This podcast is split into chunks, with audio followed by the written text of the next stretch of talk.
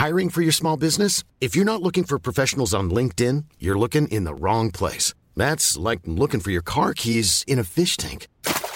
LinkedIn helps you hire professionals you can't find anywhere else, even those who aren't actively searching for a new job but might be open to the perfect role. In a given month, over 70% of LinkedIn users don't even visit other leading job sites. So start looking in the right place. With LinkedIn, you can hire professionals like a professional. Post your free job on linkedin.com slash people today.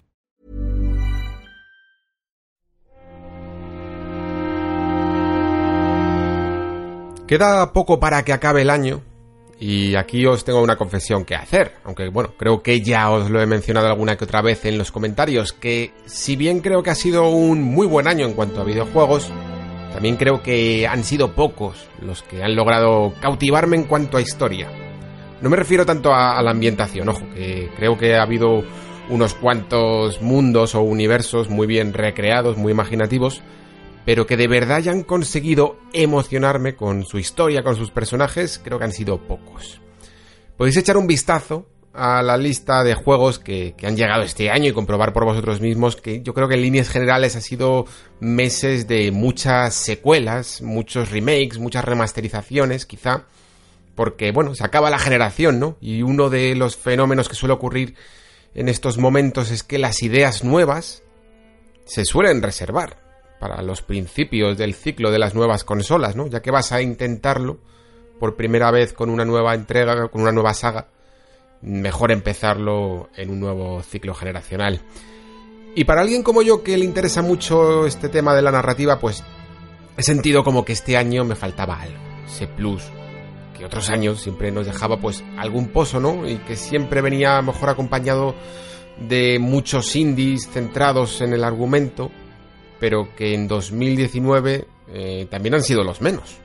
Quizá no los mejores. Ha habido buenos indies, pero quizá más centrados en otros conceptos más mecánicos, ¿no? Más jugables. Me ha faltado un What Remains of Edith Finch, me ha faltado un The Beginner's Guide, me ha faltado un Firewatch, me ha faltado un, un Anabout, un Inside, juegos de ese estilo, ¿no?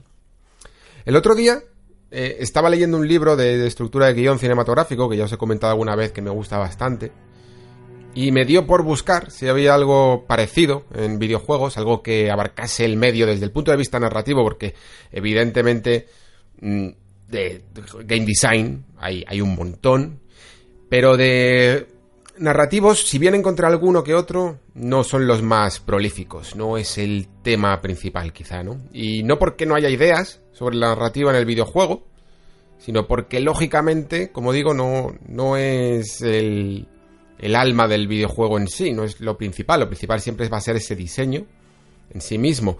Pero creo que por eso mismo, también cuando algunos escritores llegan a esta industria o simplemente trabajan algún tiempo en ella, se sienten un poco desplazados. Eh, los guionistas, no se le llama guionistas realmente, se le llama directamente writers, escritores, eh, que vienen a, a, la industria, que pueden estar saltando de trabajos de eh, series de televisión, animación, cómics o videojuegos, se les llama directamente writers y, tienen un perfil más autónomo dentro de esta industria de los videojuegos.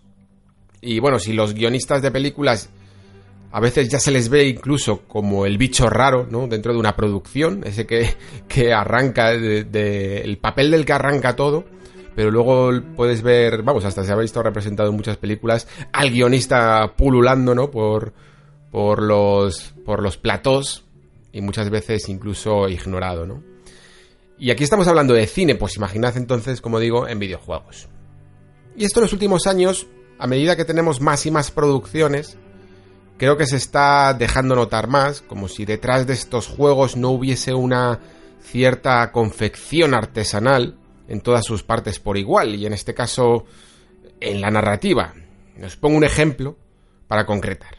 Yo empecé a sospechar de este descuido que os estoy comentando, de esta falta de profundidad en los guiones de videojuegos, viendo, por ejemplo, títulos de créditos. Y me viene ahora a la cabeza el de Darksiders 3, que después de toda la ristra de nombres, de diseñadores, artistas, etc., después también del equipo de marketing y de relaciones públicas, ponía una sola línea lo siguiente, ponía Story and Script, Man of Action. El encargado de historia y guion era Man of Action. Y te puedes quedar un poco sorprendido, ¿no? Porque ni siquiera es un nombre propio. Lo que indica este Man of Action es que era una compañía externa la encargada de, la confección de la historia y del guion de Darksiders 3. Así que me puse a buscar quiénes eran estos Man of Action. Y tras un paso rápido por Google, ¿no? Eh, puedes ver, y aquí estoy citando directamente a Wikipedia, que Man Entertainment es un colectivo de escritores estadounidenses especializados en diversas marcas de medios que van desde la televisión, películas, cómics y animación. El estudio es más conocido por sus exitosos programas de acción animada, dramas de superhéroes, películas de acción en vivo y cómics en serie como Ben 10, Generator Rex y Big Hero 6. Y si miras de hecho en sus créditos, puedes ver que han trabajado solo en dos producciones de videojuegos, entre estas innumerables series y cómics que, se listan, ¿no?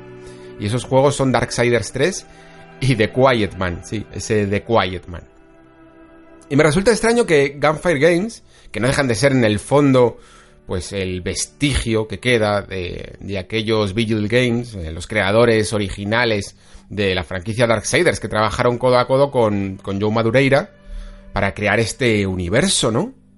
Para crear no solo los juegos, sino el, todo el mundo de Darksiders, todo su trasfondo, toda su mitología, el diseño de los personajes tan característico, y que esta gente, en el, cuando ya reconvertidos en Gunfire Games, que ya no es lo mismo exactamente, pero que se ha intentado rescatar a través de THQ Nordic, ya sabéis, esta franquicia Darksiders, y se le ha querido eh, se le ha hecho su, promoción y su intento de continuar con la idea original de esos cuatro juegos, más uno, que cada uno por un jinete del apocalipsis, cada uno eh, dando una perspectiva de un mismo suceso y después imagino que un quinto juego que pudiera llegar a, englobar toda esa experiencia, casi como veíamos, por ejemplo, en Legacy of Kane's Defiance, que unía las sagas de Legacy of Kane y de Soul River, ¿no? Pues una cosa así, yo me imaginaba algo así.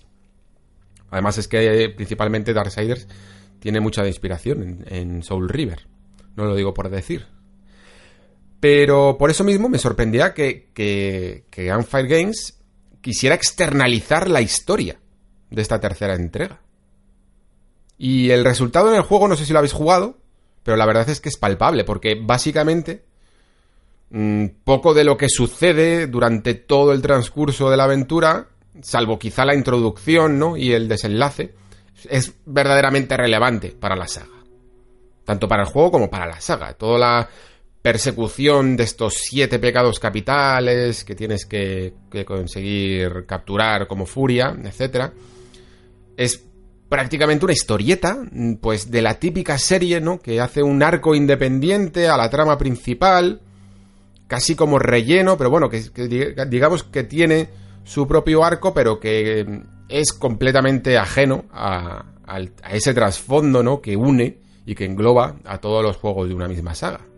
Y como digo, pues no añade mucho a la historia de los jinetes que se empezó a cocinar desde el primer Darksiders, desde la historia de guerra. Y no es el único caso, el otro día, escuchando una entrevista a Rihanna Pratchett, eh, ya sabéis, esta escritora que, que ha trabajado en muchas producciones de videojuegos, muy conocida también por la franquicia Tomb Raider, dejaba entrever que en casi todos sus trabajos, la, experiencia acumulada que ella tenía en el medio siempre había estado contratada un poco como externa, ¿no? Y comentaba el problema que había cuando el trabajo de guion puro, de escribir todas las líneas de diálogo y lo que ocurría en la trama, se adjudica a alguien que en el fondo no trabaja codo con codo con el estudio principal y que al final lo que ocurría es que siempre desembocaba un poco en el mismo problema, ¿no? En esa especie casi de disonancia ludonarrativa, ¿no? Ya salió el famoso término que se produce en algunos videojuegos. Y no tanto por el hecho de, por ejemplo, lo que vemos en Uncharted, que matas a 500 personas, pero en el fondo eh, Nathan Drake y sus actos están un poco justificados y no lo parece en el gameplay con respecto a las cinemáticas, sino más bien en esas dinámicas que se forman entre diseñadores del juego y escritores. Pratchett aquí lo que señalaba es que por lo general se usan estos guionistas como, como relleno. También se idea una escena, eh, el diseñador idea una escena y necesita, digamos, una historieta que pudiera empalmar dos secciones del juego que están perfiladas.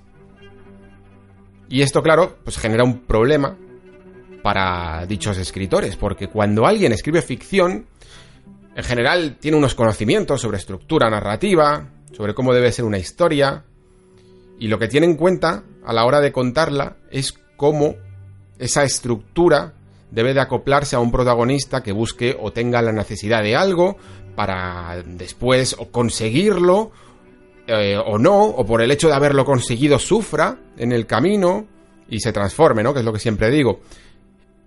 Y creo que es de hecho la razón por la que el último Tomb Raider, Shadow de Tomb Raider, que este no está escrito por Rihanna Pratchett, eh, salió tan mal en cuanto a historia. Eh, el escritor en este caso, que bueno, que eran dos, ahora mismo no recuerdo los nombres, se aseguraron un poco de crear una base al principio, ¿no? Mm, de, la aventura de Lara, para intentar crear después esa transformación en el protagonista, en la protagonista. Os resumo rápidamente lo que sucede al principio del juego, que no es spoiler, es simplemente la premisa. Pero digamos que Lara busca eh, a toda costa hacerse con un objeto y por su obsesión genera un gigantesco tsunami que, vamos, que hace que mueran muchísimas personas, incluyendo, de hecho, un niño en tus propias narices lo cual lleva a realizarse preguntas muy interesantes. A mí, el concepto del juego me parece, me parece bien planteado, porque como digo, te hace preguntarte cosas como si está Lara haciendo lo correcto, si realmente busca preservar y proteger estas antigüedades o lo hace sencillamente por una pura obsesión o por egocentrismo, o esa lucha contra la Trinidad, o no recuerdo exactamente cómo se llaman los malos. Eh, le, está, la está llevando tan al extremo que es capaz de, de justificar los medios, o si realmente fue culpa suya lo que ocurrió, o cómo se verá transformada personalmente por esta culpa, cómo afectará su vida, ¿no?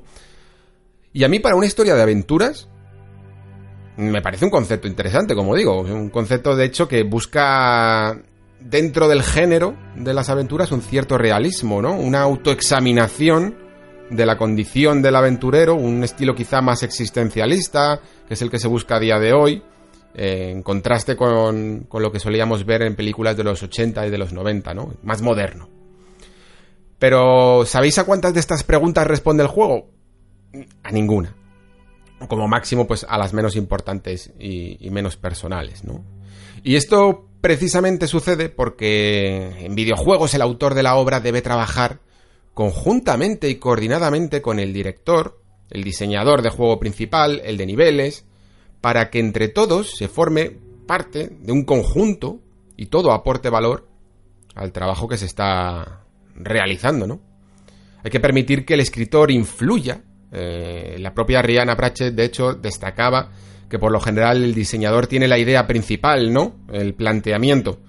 Pero claro, el diseñador no es escritor, así que no sabe cómo llevar esa idea por toda la estructura argumental y aún así sigue desechando las ideas del escritor, a veces porque simplemente eh, es su idea y, la quiere anteponer a, las que otros le pueden llegar a sugerir, normalmente por motivos de diseño, de priorizar el diseño por encima de la historia, ¿no?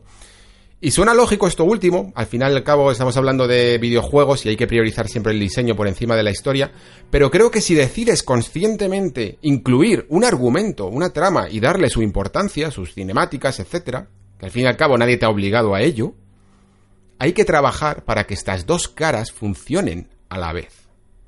Y hay casos en los que funcionan, vamos, los autores que deciden diseñar y escribir y son buenos escritores, como por ejemplo es el caso de Neil Druckmann, vemos que los resultados son mucho mejor cuando se tiene en cuenta diseño e historia y se deja que los dos influyan en la obra. Pero incluso si tienes que contratar un escritor porque tú no te ves como diseñador capaz de, escribir buenas, buenas escenas y buenos diálogos, pues tenemos también el ejemplo de Chris Avelon, que sale normalmente muy bien. Avelon está metido siempre en mil fregados en los últimos años, de hecho, ha pasado de escribir el futuro Jedi, bueno, los futuros, Jedi Fallen Order, el próximo System Shock, Vampiro la Mascarada, Bloodline 2. Y si ves sus títulos de crédito, verás que pone lo que decía antes, ¿no? Writer, eh, escritor. Pero si ves, por ejemplo, el de Dying Light 2, verás que pone Narrative Designer. Y si habéis visto alguno de los vídeos de demostración de este juego, que por cierto, el último es increíble, está súper bien eh, estructurado para que puedas ver un poco todas las posibilidades que hay en el juego, pues tenéis un ejemplo magnífico de lo que verdaderamente impacta en tu videojuego, que tengas a un escritor involucrado dentro de las reuniones y dentro del diseño del videojuego en vez de tenerle simplemente de manera externa para que rellene de texto a tus personajes, ¿no?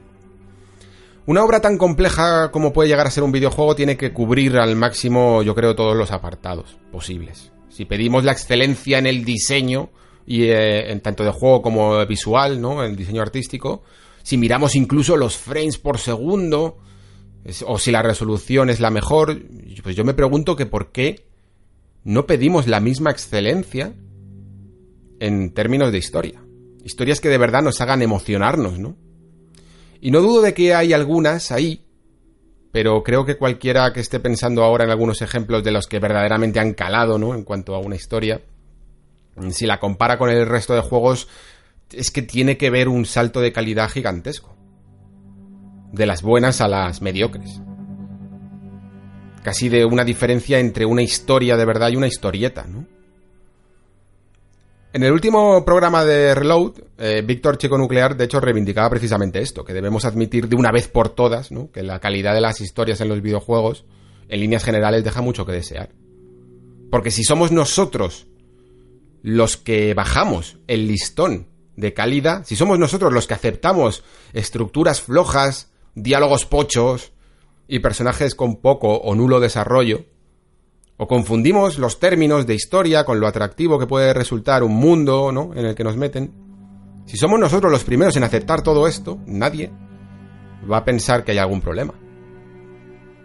Una de las guionistas del primer Dragon Age, el, Dragon Age Origins, hace mucho tiempo dijo en una entrevista que, que, una de las cosas que más le costaba para inspirarse en su trabajo de guionista era precisamente jugar a los propios videojuegos, que es algo que puede parecer un poco polémico, pero que para alguien que buscaba la parte más narrativa, que buscaba la interactividad, esta nueva forma de contar historias, y que estaba a lo mejor menos interesada en los sistemas tácticos o de combate, pues que tenía que jugar horas y horas para ver una historia que a menudo además carecía de interés, ¿no? O de ritmo y que aunque en décadas pasadas sí que se veía muy atraída por el medio, por, por aventuras gráficas, por ejemplo, eh, muchos juegos modernos parecían haber obviado, ¿no? Este aspecto narrativo o relegado al menos a algo completamente secundario.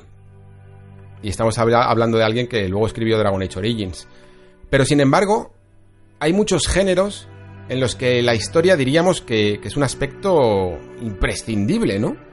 Los géneros, de hecho, predominantes actualmente, quitando por supuesto el auge de los eSports, son la aventura, la acción, o aventura y acción, vamos, eh, y el rol, y todos ellos, pues el componente narrativo es imprescindible, yo diría. De hecho, en los últimos nexos hemos detectado aquí que muchos de estos géneros cuya historia era más prescindible, están demandando que no lo sea, con ese concepto que hemos llamado aventurización, en juegos como Astral Chain o Gears 5. La historia ahora es importante y tiene que haber momentos cada vez más con su propio sistema algo más alejado del principal que la desarrolle.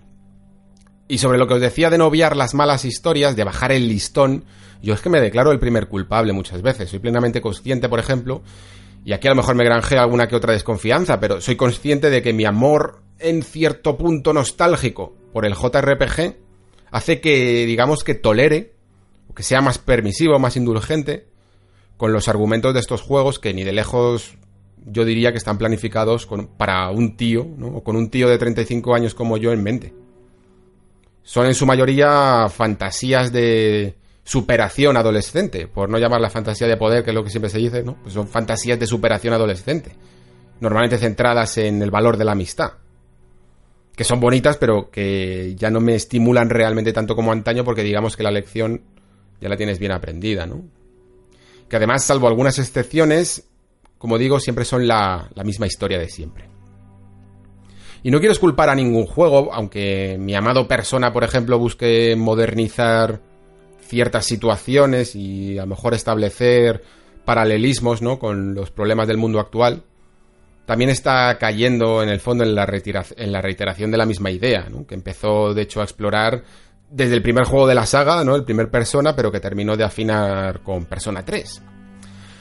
Por supuesto, no estoy pidiendo que el JRPG cambie, porque creo que en el fondo el género está dedicado en cuerpo y alma casi como núcleo principal siempre a los jugadores de una etapa vital concreta, normalmente adolescentes o de ese rango de edad.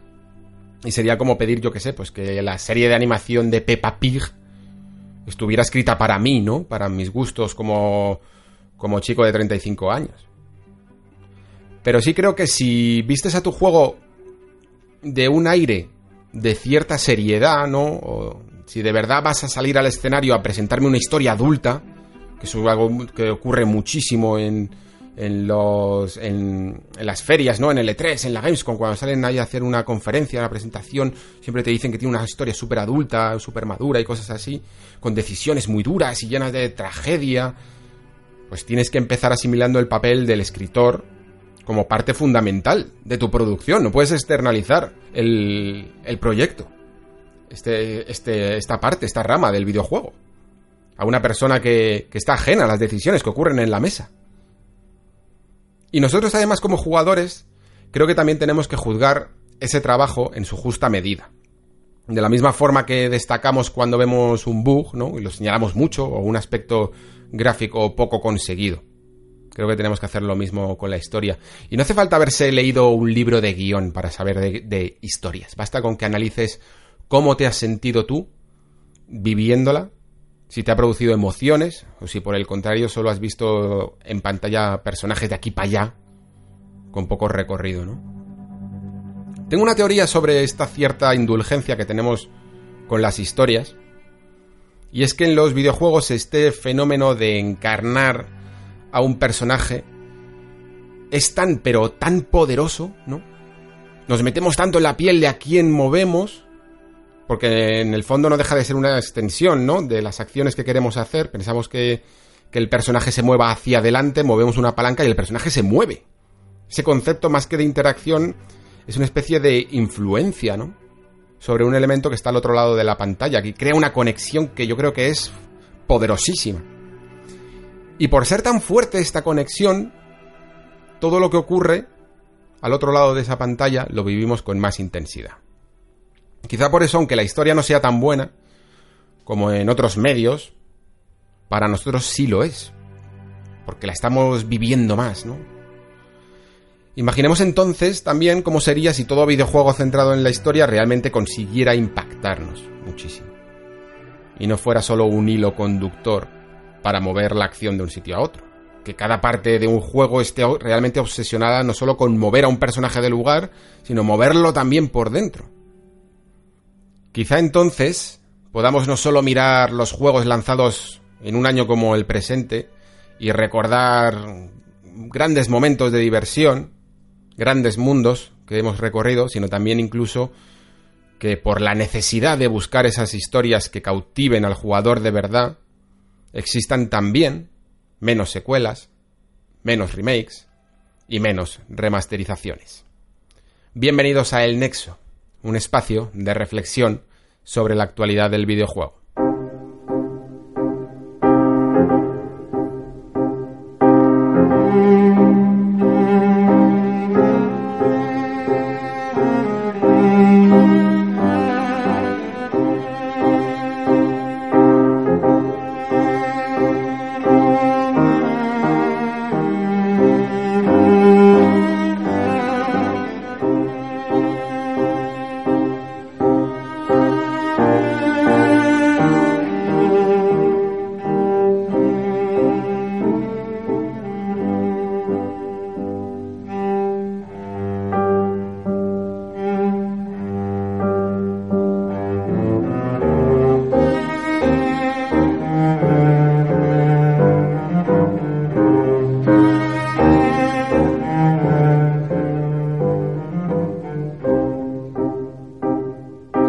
Haya parecido interesante este tema. La verdad es que me habría gustado incluso desarrollarlo más, pero me ha quedado tan largo ya de hecho en la exposición, ¿no? Que, que casi he, decidido cortarlo, decidido ponerlo en varias partes, en dos partes en el nexo, porque me iba a meter también en otro fregado importante como es la autoinfluencia del videojuego, ¿no?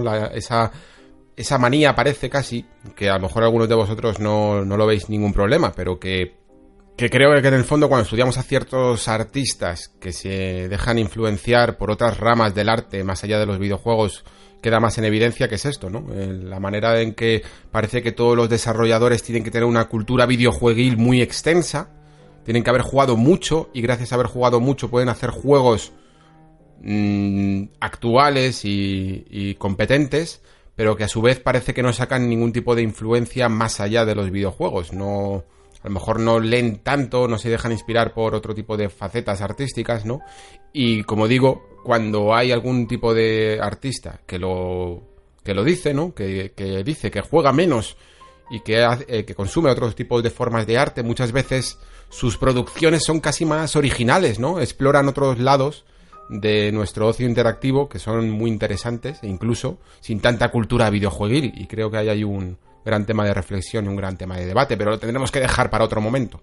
Comentar también que ya es oficial el sábado 5 de octubre, ya sabéis que ese fin de semana es la Madrid Games Week, algunos me habéis preguntado si iba a ir y os puedo confirmar que sí, que voy ese sábado. De momento creo que solo me voy a pasar ese sábado 5, precisamente para acudir a una charla en la que me han invitado los amigos de Rejugando junto a otros personajes del sector, como por ejemplo Bruno Sol, eh, el amigo Nacho Requena de Manual. Y en esta charla vamos a hablar sobre el legado del retro, y dividido en dos partes. Una que se centrará más en estos videojuegos actuales, cómo han absorbido, cómo se han influenciado por esas mecánicas, ¿no? Incluso también esos estilos visuales de juegos retro, eh, con lo cual va a dar, yo creo, ya para hablar sobre muchos videojuegos, porque una de las teorías que tengo yo es que prácticamente casi todos los juegos actuales están mm, claramente influenciados por mecánicas que llevan entre nosotros casi 20 años. Y la otra parte de la charla se centrará más en el propio estado del retro en el momento actual, si, si se ha creado una cierta burbuja alrededor de él o si ese boom del retro que tuvimos durante estos últimos años se está acabando, ¿no? O si por el contrario la escena retro está en su mejor momento. Yo creo que hablará, eh, hablaremos un poco de, de todo, de, de, tanto de coleccionismo como de incluso de la parte creativa, ¿no? De si estos nuevos juegos que están saliendo con una estética claramente inspirada en, en los videojuegos clásicos siguen presentes en la actualidad o por el contrario cada vez van a menos. Así que nada chicos, os espero allí para aquellos que tengáis pensado pasaros eh, ese sábado en concreto y nos podamos incluso llegar a conocer en persona y también, eh, por supuesto, que os resulte interesante esta charla que tenemos con los amigos de Rejugando. Seguro que lo pasamos bien. También aquí me gustaría haber metido este anuncio, ¿no? Del State of Play, que justo va a salir, eh, se va a estrenar el mismo día que se estrena este tercer programa de la segunda temporada del Nexo. Pero ahora que es que estoy publicando los martes, pues no llegaba a él porque va a ser el mismo día ¿no? que estáis, eh, se está estrenando este programa por la noche. Creo que además también será sumado un Inside Xbox. No sé hasta qué punto será verdaderamente importante, pero habría cosas que sacar entre los dos, ¿no? Y es una lástima y no sé muy bien qué hacer porque es que realmente tengo la semana bastante complicada. Mm, quería haber a lo mejor hecho un anexo, ¿no? Eh, dentro de dos días para poder comentarlo, pero todavía no os puedo asegurar que lo tengáis. Precisamente porque esta semana estoy ahora mismo con, con Code ¿no? Estoy analizando este juego y no puedo. Y la verdad es que me está consumiendo mucho tiempo. No sé si voy a poder hacer otro, otro programa, no aunque sea pequeño. De todas maneras, pues descubriréis el resultado en dos días, aunque probablemente se vaya al, cuarto anexo de esta segunda temporada. Saldré el último, pero ¿qué se le va a hacer? Es lo que ocurre con cuando nos marcamos calendarios, pero estoy seguro de que nos dejará algunas noticias interesantes, al menos en cuanto a esa presentación de The Last of Us 2, ¿no? que, que se antoja que va a ser realmente llamativa, por lo menos a la hora de mostrarnos un poco más de gameplay como se hizo en su momento con el E3, incluso a lo mejor incluso más largo. Pero como no quería dejarme nada fuera de la actualidad antes de pasar a Link's Awakening, a la crítica de Link's Awakening, sí que me gustaría comentar una especie de... Bueno, supongo que haría que llamarle rumor y que probablemente ni siquiera sea cierto, pero en el fondo da igual si lo es o no, porque yo creo que a mí una de las cosas, yo personalmente, no tengo ningún problema con los rumores. Porque aunque no los considere fiables, pero sí que me parecen una gran oportunidad para especular, ¿no? Por eso en el fondo tenemos tantos debates con los rumores, porque sabemos que pueden liar más que, que aclarar, pero yo creo que en la teoría son una gran, un gran ejercicio de especulación y de, de saber un poco las opiniones, ¿no? De debatir ciertas opiniones sobre qué puede ser mejor o peor para la industria del videojuego. El rumor al que me, al que me refiero es este de que PlayStation podría sacar también, digo también porque en su momento también se especuló con, con la posibilidad de que Xbox hiciera lo mismo, para la siguiente generación dos modelos de consola, digamos que una Pro, una PlayStation 5 Pro y una PlayStation 5 normal, a la vez, como el lanzamiento de la generación. Y ya, al haber tenido quizá los, los dos rumores, tanto de, de lo que ocurrió con, con Xbox, que al principio parecía muy seguro, eh, como lo que está ocurriendo ahora con PlayStation, pues a lo mejor hay que tomárselo ya mínimamente serio como para poder pensar, reflexionar qué es mejor para nosotros, ¿no? Si sacaran estos dos modelos de lanzamiento o si sería mejor que lo sacaran a mitad de generación, como ha ocurrido en la presente, o evidentemente que no, que no hubiera ni siquiera la posibilidad de estos dos modelos. Y es un poco lo que me gustaría comentar aquí con vosotros, ¿no? Yo creo que esta especie de pseudo generación, ¿no? De, de modelos Pro y modelo X es probable que esté para quedarse, por lo menos en la siguiente generación. Creo que las compañías empiezan a notar que, esa demanda de potencia extra hay ciertos usuarios que están dispuestos a pagarla, digámoslo así, y la cuestión que se plantean es cómo molestar a los que no están dispuestos a pagarlo lo menos posible. Cómo tener las dos las dos ventanas abiertas y que cada uno elija la mejor. Yo en mi caso, si tuviera que elegir ahora mismo, bueno, evidentemente pues mmm, si tuviera que elegir y pusiera también en el tapete la posibilidad de que solo hubiera una, a lo mejor elegiría esa, para quitarnos de líos, ¿no? Un poco más, una actitud un poco tanto conservadora, pero entiendo que también tengo una parte de espíritu de pecero, que si puede, si le pueden dar a elegir una consola incluso más cara, pero más potente, probablemente la elegiría. Y en ese caso, creo que me quedaría con la opción de que salieran desde el principio, ¿no? Incluso aunque el precio fuera algo mayor. en el caso de PlayStation 4 Pro, por ejemplo, lo que vimos es una consola que salió, digamos, al precio de la original, pero tres años más tarde, con lo cual por el mismo precio pues, tenías un hardware más avanzado, ¿no?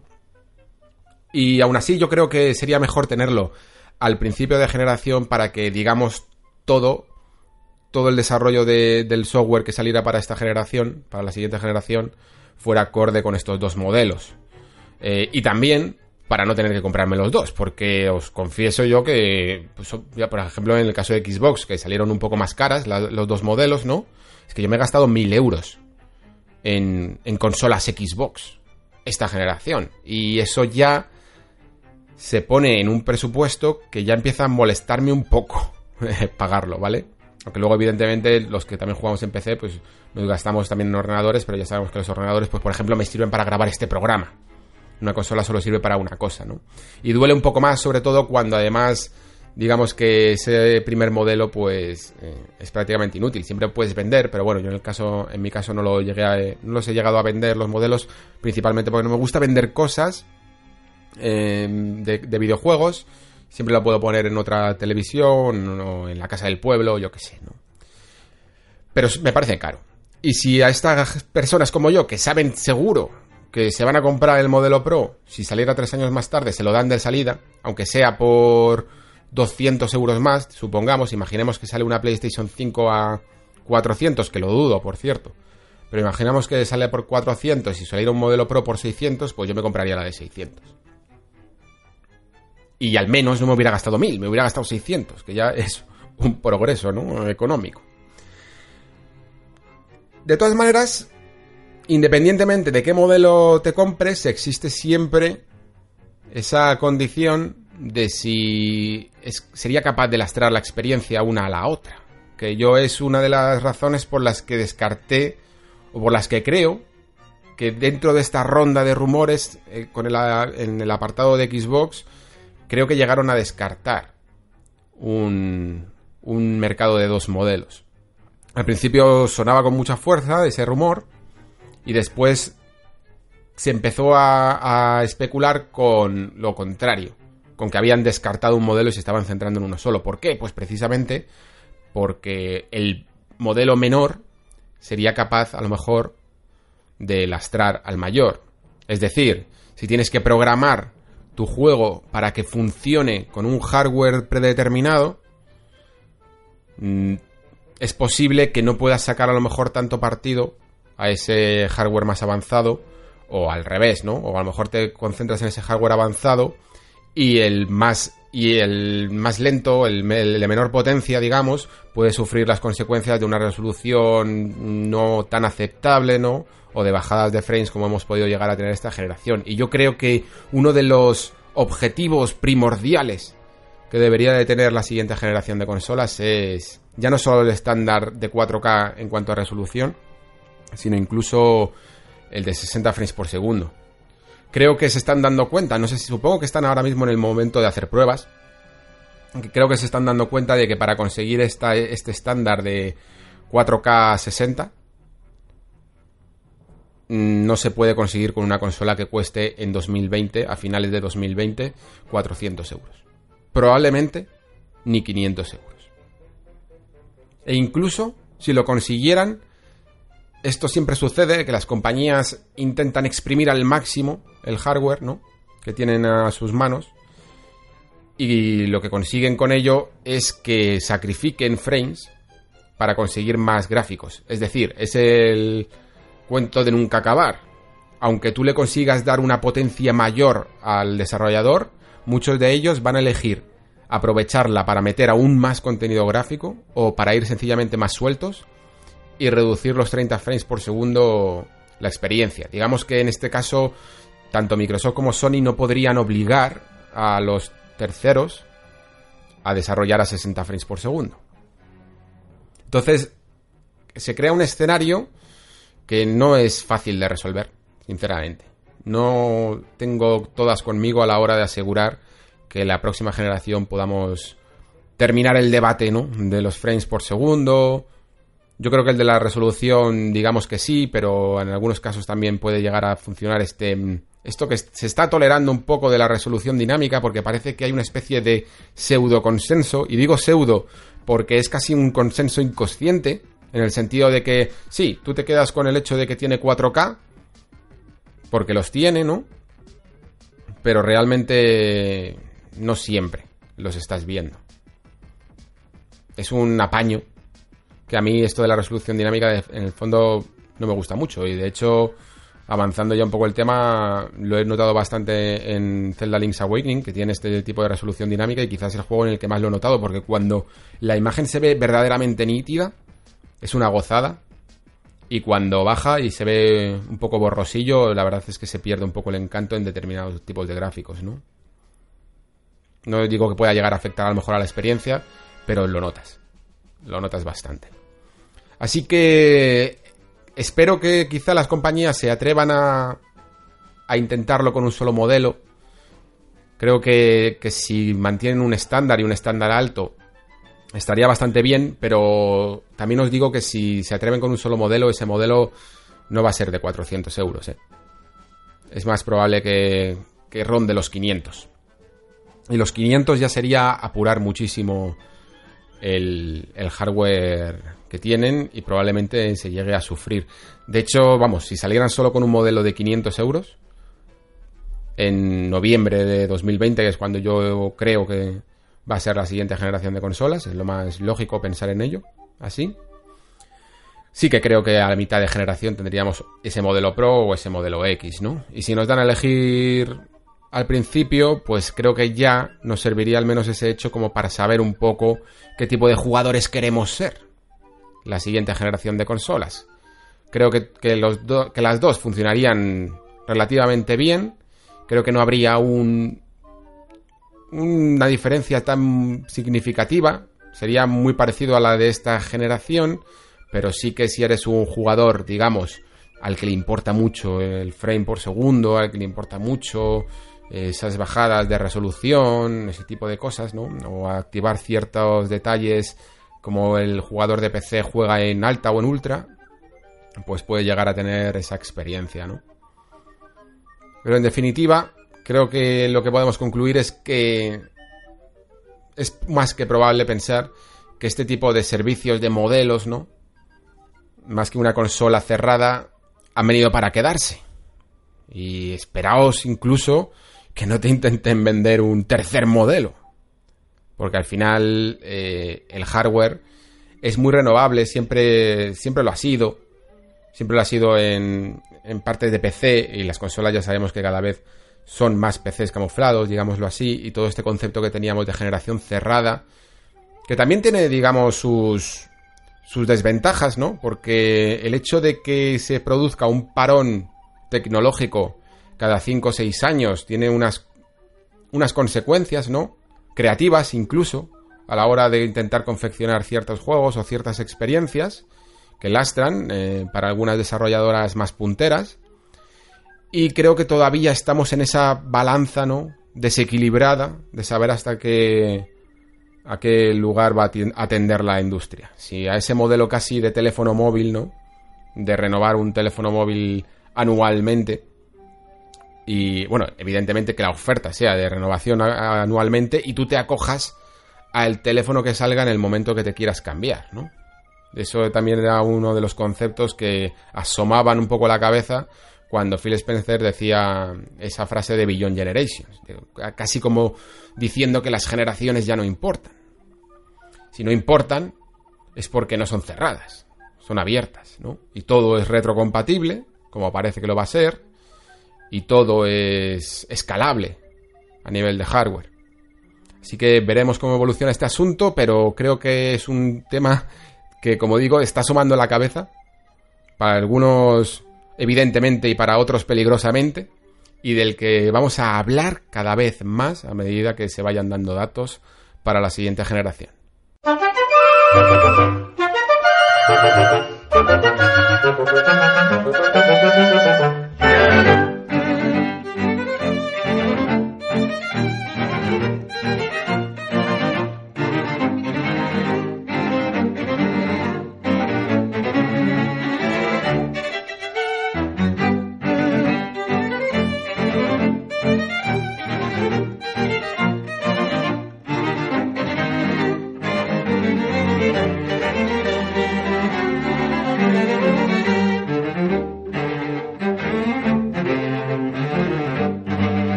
Existe un palabra, ¿no?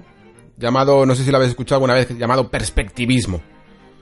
Que quizás resume muy bien algunas de las cosas que ocurren en el mundo de los videojuegos cuando llegan a nuestras manos un remake. Algunos a lo mejor lo conocéis más por revisionismo, lo que pasa es que el revisionismo pues es casi un concepto que se utiliza más para en términos históricos, ¿no? Pero digamos que me gusta más el de perspectivismo porque señala exactamente ese punto de vista ¿no? del jugador a la hora de tratar una obra eh, del pasado, desde un punto de vista reciente. Y eso es exactamente lo que tenemos con Link's Awakening, con el nuevo The Legend of Zelda Link's Awakening, el remake, y para tratarlo, para, que, para hacer esta crítica, tengo que matizar, de hecho, que yo no jugué al Link's Awakening original. Y esto es precisamente por lo que me gustaba empezar con este término del perspectivismo, porque mi punto de vista nunca va a poder ser igual al de alguien que jugó a Link's Awakening pues hace la friolera de 25 años, más o menos, o 26 años. La cuestión es que no creo tampoco que ninguna de las dos perspectivas sea correcta o incorrecta. Sencillamente encontraremos mm, formas distintas ¿no? de, de contemplar una misma experiencia o nos supondrá una experiencia completamente distinta, mejor dicho, para uno que para otro. A lo mejor, por ejemplo, Ya sabéis que, toda la experiencia del pasado se tiende a romantizar de alguna manera, ¿no? Y a lo mejor el que no la ha vivido, mm, como no tiene ese factor romántico, mm, no se ve influenciado de alguna manera en ello. A mí me pasa, soy el primer culpable de esto. Yo, por ejemplo, con ciertas aventuras gráficas, soy completamente incapaz mm, de ser imparcial. En el sentido de que yo, por ejemplo, me acuerdo una vez que, bueno, que cuando era pequeño me compraron un, juego, una aventura gráfica que se llamaba The Legend of Kirandia, no sé si, si la conoceréis. Y yo ese juego me, me, flipaba, ¿no? Un juego así como de fantasía, mm, bastante intenso, la verdad, era un, muy duro, eh, con algunos puzzles muy, muy, muy complejos, sistemas de laberintos. Era de las aventuras gráficas duras, pero que yo le tenía un cariño muy especial. Y para mí ese juego era pues una de las grandes aventuras gráficas, ¿no? De, los 90, además hecho por una de mis compañías favoritas, que no era otra que Westwood Studios. Y sin embargo, me sorprendió muchísimo leer... Eh, no recuerdo ahora mismo cómo se llamaba la página, en el que se hizo como un análisis, ¿no? Se hacían análisis de aventuras gráficas antiguas y tal. Y a The Legend of Kirandia, el primero, porque luego sí que es verdad que Hands of Fate salió muy muy bien, pero al primero le ponían a caldo. Ponían terriblemente mal. Señalaban todos los fallos que los tenía eh, y que yo había pasado por alto. Señalaban fallos que en el fondo eran evidentes, como mm, callejones sin salida, puzzles que si no solucionabas de una misma manera ya no había forma más que empezar si no tenías una partida guardada previamente. Eh, decisiones absurdas, ¿no? A la hora de, de intentar eh, solucionar algún, alguno de estos puzzles. Y yo no, de verdad que claro, no, no podía ver eso porque solo tenía el recuerdo de mi experiencia original, ¿no? Y de la misma forma, yo creo que en Link's Awakening existe un poco este concepto en el sentido de que visto desde ahora, desde una perspectiva, mm, admitámoslo, un poco más fría, por no haber tenido ese cariño, ese recuerdo de haberlo jugado de pequeño, que ahora de todas maneras también detallaré que los que jugasteis de pequeño este juego me parecéis dignos de, de una admiración extrema, me parecéis verdaderos superhéroes, luego os explico por qué. Pero yo desde mi perspectiva, como digo, un tanto más fría, sí que creo que trasladar esa experiencia a día de hoy en ciertas decisiones de diseño no son del todo las, las más correctas, ¿no? O, las más accesibles para que alguien a día de hoy se pueda, se pueda poner a jugar a, a este juego, ¿no? Creo que tiene cosas que, de hecho, me recuerdan, no he dicho lo de la aventura gráfica eh, por, por sencillamente por una cuestión aleatoria, sino porque realmente es que Link's Awakening me recuerda un poco a una aventura gráfica del pasado, en el sentido de que si yo, por ejemplo, os animara a todos a jugar a Monkey Island, un juego que yo de pequeño eh, me lo repasé como siete veces, ¿no? Que me acuerdo, yo creo, a día de hoy de casi todos los puzzles, pues precisamente por ello, a día de hoy me parecería un juegazo que, y que voy en el desarrollo de la aventura casi de manera automática, ¿no? Haciéndolo todo y sin pensar mucho en esos puzzles, mientras que estoy casi convencido de que alguno de vosotros que no lo haya jugado se quedaría muy atascado con algunas situaciones, ¿no? Y a mí es lo que me ha ocurrido un poco en Link's Awakening. Hay algunos momentos en los que me he quedado atascado y que de hecho también, como decía, me han recordado una aventura gráfica porque tiene un desarrollo muy parecido a los puzzles o a los diseños de, de una de estas aventuras, ¿no? De este género. Porque hay y intercambios de objetos, por ejemplo, en el sentido de que alguien te pide un objeto y tú para conseguirlo primero tienes que darle un objeto a otra persona, eh, esa persona te da otro objeto, después lo consigues y a quién le tengo que dar este. Ese pequeño eh, intercambio, ¿no? Para conseguir el objetivo principal pasando por otros secundarios, lo hay en este Link's Awakening. Incluso lo que en aventuras gráficas le llamamos pixel hunting, que era encontrar ese pixel que tenía el objeto que casi no se veía y que tenías que arrastrar el ratón por toda la pantalla hasta encontrarlo. Aquí se podría casi trasladar a, esto que ocurre muchas veces que de todas las... Yo que sé, puede haber un millón de hierbajos, ¿vale? De estos que puedes... Em, que puedes podar, ¿no? Con tu espada. Pues debajo de uno hay una escalera. Y no hay ni una pista que te indique que debajo de ese hierbajo hay una escalera. La única manera casi de, de descubrirlo es por una intuición increíble que tengas o porque te pongas a, darle espadazos a todos los hierbajos, ¿no? Me recuerda mucho al pixel hunting de la aventura gráfica. Incluso, y ya no diré más, pero incluso esos clásicos laberintos que, había también en ciertas aventuras.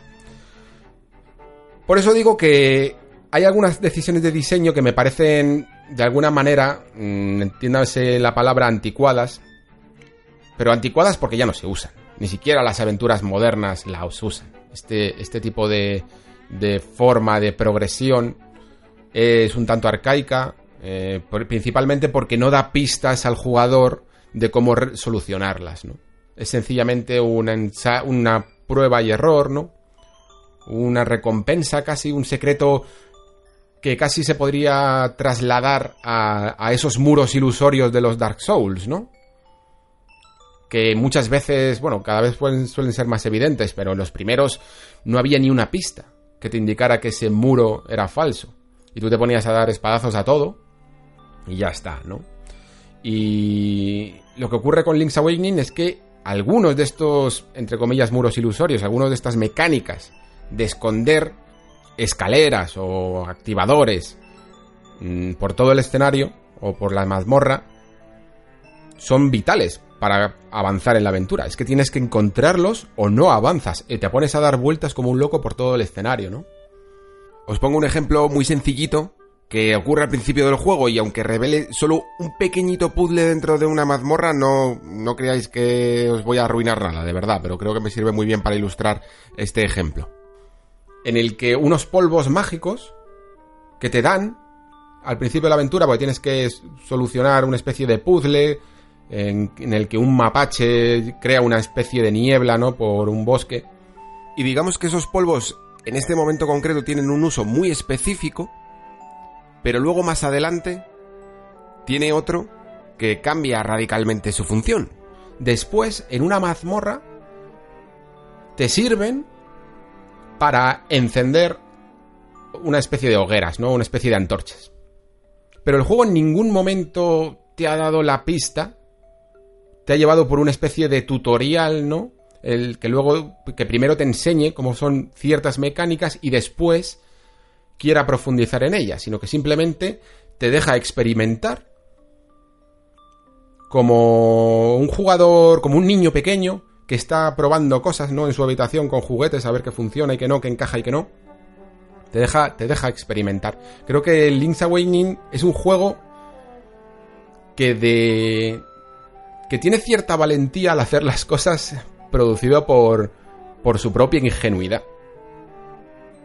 O sea, por, por confiar en el, en el jugador y por un estilo de desarrollo de videojuegos que se llevaba en los 80 y en los 90 y que ha desaparecido pues precisamente porque digamos que el videojuego moderno se ha accesibilizado, ¿no? Nadie sería capaz a día de hoy de, de presentarte un puzzle sin explicarte las bases.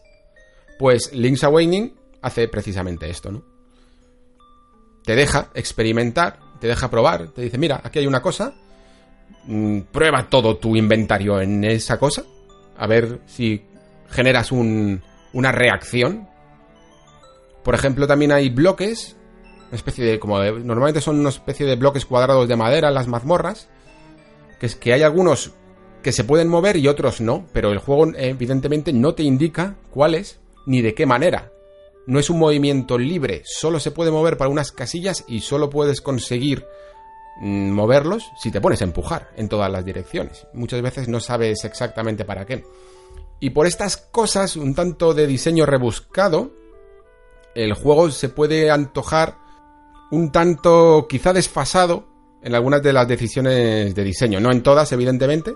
Yo he intentado remarcar un poco para que vierais el contexto de hasta qué importancia se pueden, puede significar esto, que algunas veces es más importante que otros.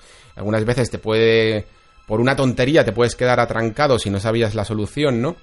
Y y en, otras cosas, pues sencillamente ya te acostumbras, tu mente se acostumbra a experimentar y al final das con ellas, pero me parece ciertamente rebuscado y por eso mismo os decía que los que conseguisteis pasaros este juego en los 90 de niños con 8 años a base de sencillamente ponerte a jugar y pegarte con todo sin ni siquiera saber inglés, sin ni siquiera entender las pequeñas pistas que te pueden dar las estatuas de los búhos o las conversaciones con los, con los personajes del juego, todas las pistas que te dan en el juego, que hay, que hay algunas que son muy, muy, muy necesarias, me parecéis de verdad superhéroes. O sea, la manera en la que se os ha configurado la mente jugando este juego, o sea, debe ser increíble. Os ha debido subir el coeficiente intelectual o, o algo así.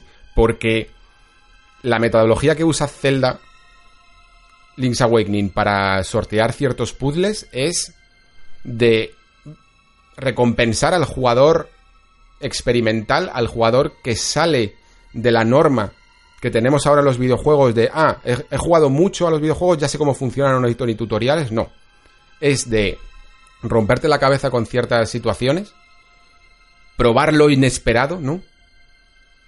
Aventurarte a probar lo raro, aunque sea simplemente a ver si sucede algo, ¿no? Yo de hecho recuerdo que hay un momento en el que, en el que un búho te dice, prueba con la espada a, pinchar en todas las paredes, a, pinchar en una pared, que una pared es una hueca, y, y, es una habitación oculta que si pones una bomba, pues abres una pared, ¿no? abres un hueco y puedes entrar una puerta.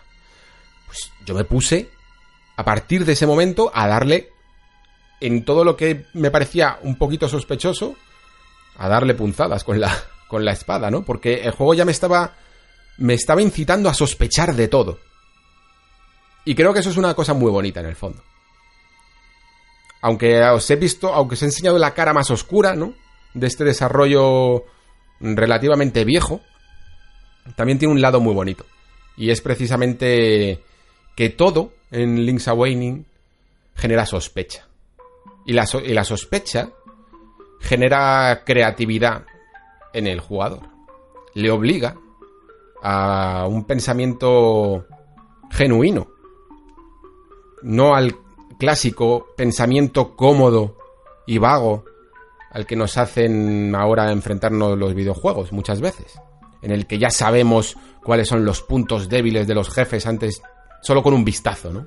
Solo de un vistazo ya sabes dónde están los puntos débiles, en un minuto sabes la, resolución de un puzzle, todo es muy sencillo, ¿no?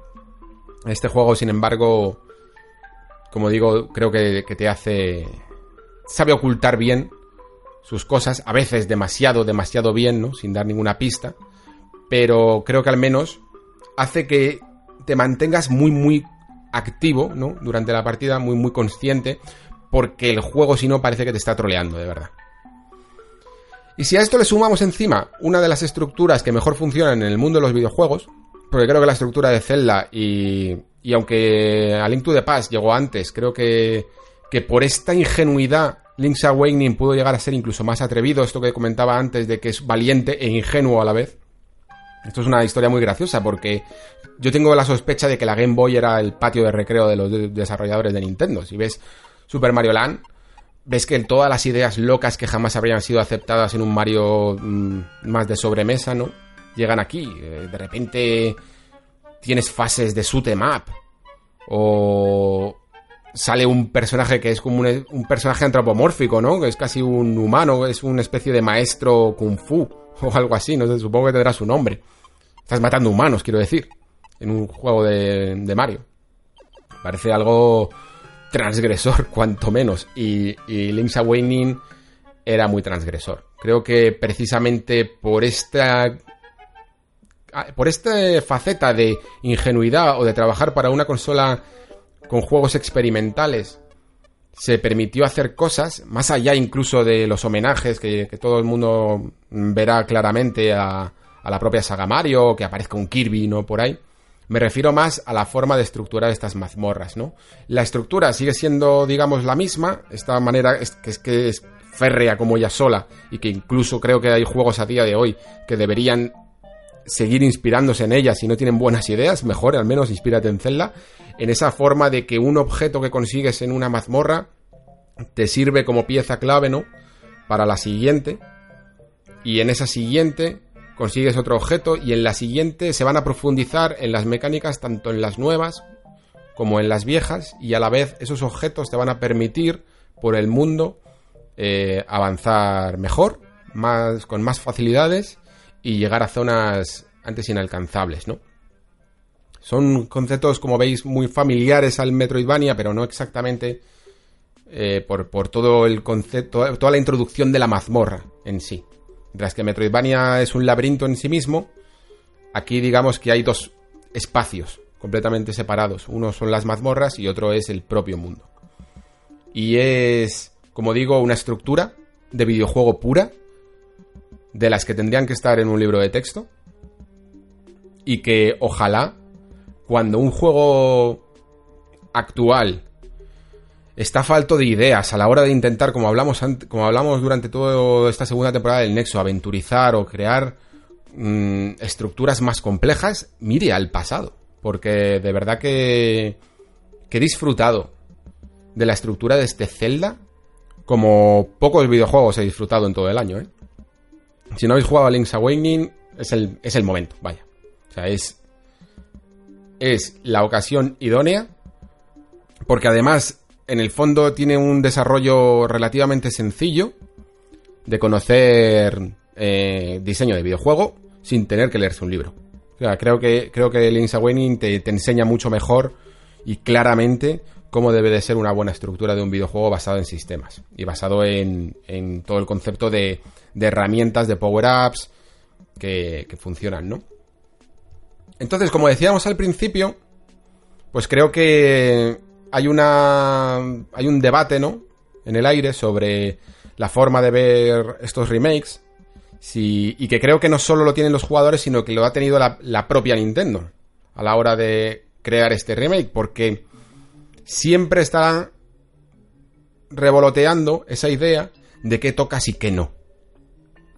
Y aunque yo no he jugado, pero bueno, he visto al original, quiero decir, he visto evidentemente muchos, muchas imágenes, eh, he leído sobre cómo funcionaba exactamente botón a botón, tanto Link's Awakening como, como ese DX, ¿no? que salió para, para Color.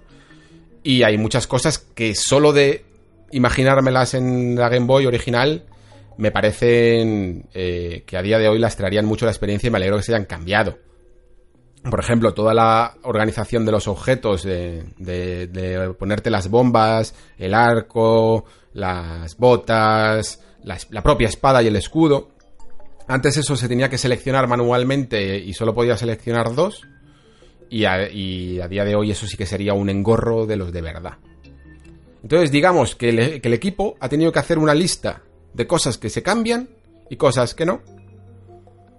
Y esa ha sido su decisión final. Y nosotros lo único que podemos hacer es, digamos que como perspectiva de jugador, pues estar más de acuerdo o menos según qué casos. Evidentemente el apartado gráfico yo creo que es el idóneo, creo que es el correcto. Tiene además ese efecto ¿no? de tilt shift que se le llama, que, que mm, hace una profundidad de campo en las partes, en los tercios superiores y superior e inferior de la pantalla para producir un efecto de escala. Se utiliza, se utilizaba mucho en cine, luego se utilizó mucho en publicidad y parece todo como una maquetita, ¿no?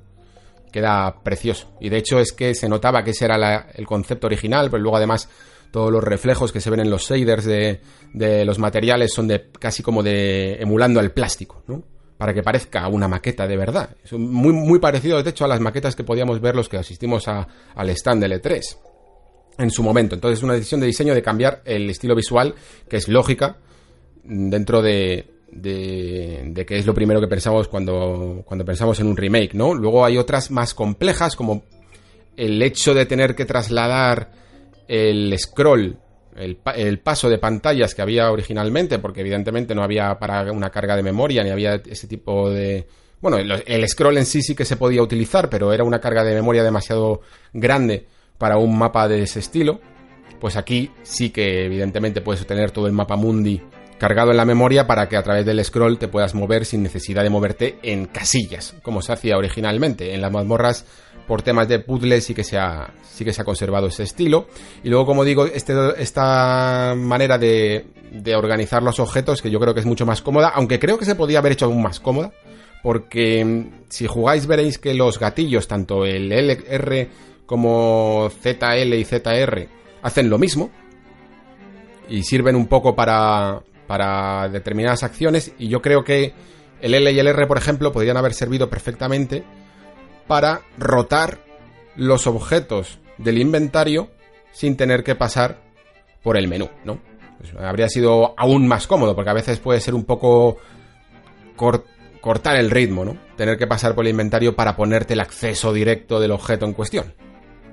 Pero bueno, eso es un, caso menor. Y luego, por supuesto, en, otro, en otra de las cosas que han conservado y que han decidido no cambiar, lo que os comentaba antes, ¿no? Eh, toda la estructura, que eso es condición sine qua non, eso no había que cambiarlo porque es perfecto, y luego quizá esas decisiones de esconder una pieza clave o de no darte una pista de más, eh, que lo pueden hacer un desarrollo un poco desafiante de más para el jugador más moderno, ¿no? Y creo que en esta media, aún así, han conseguido un ejemplo perfecto de cómo hacer un remake sin ser del todo únicamente visual, pero sí completamente encantador. Y esto que no estoy hablando de la música, pero principalmente porque muchas veces la música no hablo de ella porque la estáis escuchando de fondo, la escucháis también al principio y la suelo dejar también en los comentarios, pero en el caso de, de Link's Awakening, de este remake, eh, es increíble el trabajo. Yo, yo creo que, que, vamos, personalmente, puede estar, eh, puede ganar perfectamente un premio a la mejor música del año porque la manera en la que se han convertido los temas o se han em, expandido es verdaderamente increíble. Sobre todo porque tiene algo casi místico, diría. No sé cómo tratarlo, que, que si la escuchas en el juego es impresionante, pero es que incluso si la escuchas fuera de él, te traslada. Es una especie de conexión también con el propio juego en sí. No, ese efecto, más allá de meterse en pormenores de instrumentos y de tal, o de las propias melodías en sí, ese efecto mágico Creo que no lo he sentido así en ningún juego este año. Ni, ni en mi amado Sekiro, ¿eh? Que la verdad es que con el tema de la música, de hecho, tendría algunas cosas que decir al respecto. Pero... Aunque sea una música, digamos, que ni siquiera intenta tener un diseño de estos transversales que hay ahora o por capas, mm, cumple perfectamente su función a un nivel verdaderamente extremo. Estoy enamorado de esta, de esta banda sonora, la verdad. Y como digo, eh, todo yo creo que han sido decisiones correctas en su mayoría, con algunos de los peros que he comentado, pero otro que tendría que poner también quizá sería en el aspecto gráfico por la parte de la, del rendimiento, porque por dos razones. La primera porque cuando tú ves un juego tan increíblemente bonito como es este Link's Awakening en el que todo funciona como un reloj suizo, el hecho de que algo no lo haga destaca mucho más. Es que no, puedes crear una obra tan ideal técnicamente, ¿no? Gráficamente, con el estilo visual correcto, con unos soniditos de Link cuando le pasa algo que son lo más cookie que vas a escuchar también en todo el año. Con esa melodía que todo funciona increíblemente bien y que de repente tengas unas ralentizaciones que son verdaderamente notorias. Y además son las ralentizaciones más jodidas. ¿Por qué? Porque no son unas que las típicas que van de 30 frames para abajo, sino que son unas relativamente evitables, que son las de falta de sincronización vertical que suelen ocurrir a la hora de, bajar de, de 60 a, a 30, ¿no? Por, por un también por un cuello de botella, ¿no? En la CPU suele pasar esto. Yo, yo es una de las razones por las que cuando como jugador de PC eh, no tenía el equipo en algunos momentos, ya sabéis, que te quedas hasta que te renuevas la gráfica, ¿no? Te quedas unos, o la, o la CPU, te quedas en algunos momentos en los que los juegos ya te van yendo cada vez peor, ¿no? Y, de, y esos 60 ya no los conseguías tan finos y yo muchas veces en esas etapas me iba con sola porque al menos iba a 30 y normalmente iba muy fluido. Pues este juego me recuerda a esa sensación, a esa sensación de, de momentos de que se, que se atora, ¿no? El hardware. Y se atora en muchos momentos. Se atora, mm, digamos que cada parte del mapa tiene un, su propio, su nombre propio y son muy constantes. Hay la aldea Amibu, luego te vas al bosque, luego te vas al pantano y al principio del todo, sobre, eh, en las primeras fases del juego lo notas un montón. estas transiciones hasta que carga la siguiente zona, el juego se ralentiza y, y toda esa belleza se echa un poco a perder, creo. A la larga, de, porque evidentemente todo tu ser tira a, jugarlo, ¿no? A querer seguir. Eh, digamos que te vas acostumbrando más, pero solo puedes imaginarte cómo sería que el juego fuera tan fluido como va cuando va a 60 frames y, cuando esa resolución dinámica que en las mazmorras o en, en, las mazmorras que menos elementos hay sí que ves esa resolución nativa, ¿no? Y en otros momentos lo ves un poco más, como por ejemplo en la zona del pantano que hay casi al principio, que es una de las que más carga gráfica tiene, no sé muy bien por qué, pero en esos momentos el juego va terriblemente mal, ¿no? Y la otra cosa que quería decir es, ya no solo porque afecta a la belleza de la obra en sí, y por lo tanto me molesta, porque quiero que este juego sea puro, puramente hermoso de verdad, que lo quiero, porque me generaría aún más felicidad de la que me ha generado. Pero la segunda cosa que quería decir es que ya no solo es que yo no entienda por qué esto ha ocurrido, sino que tampoco entiendo por qué Nintendo ha permitido que salga así, porque si hay una compañía que creo que traza líneas rojas muy gruesas a la hora de por aquí no paso, sobre todo en cuestiones de, de, de intentar transmitir una sensación, en este caso una sensación de belleza, es Nintendo. O sea, creo que Nintendo tendría que ser la primera de en plan, me da igual que tengáis que hacer, pero este juego tiene que ir como la seda. No sé por qué eh, Nintendo ha sido más permisiva de lo habitual en esta ocasión, pero creo que mm, tampoco evidentemente sé cómo se podría haber conseguido el, escenario perfecto, ¿no? De que no ocurrieran estas ralentizaciones, que, habría que haber sacrificado en el camino, pero creo que se tenía que haber intentado. Y estoy seguro de que si en algún momento llega esa más que posible Switch Pro, este es uno de los juegos que si no has jugado en su momento es para jugarlo en la Switch Pro. Y donde todo se vean realmente a su resolución nativa y a esos 60 frames que le sientan fenomenal para que todo, para que te transmita esa sensación de belleza en la que estoy intentando yo transmitiros a vosotros. Aparte de ello, como conclusión final, para dar una nota más alegre, quedaros con con esta unión del perspectivismo que decía antes, ¿no? De que en el fondo, aunque yo tenga una visión que nunca va a ser igual que la que tuviera un jugador original que tenga este juego marcado en su corazón, porque es que es lógico que lo tengas marcado, es que te has tenido que enfrentar a unos retos que no estaban hechos para tu edad, y si lo has conseguido, si has conseguido salir de ahí, este juego es que te tiene que marcar. Para siempre. Y me alegra que puedas tratar, que, otros críticos puedan tratar este juego eh, desde esa perspectiva porque me parece muy bonita.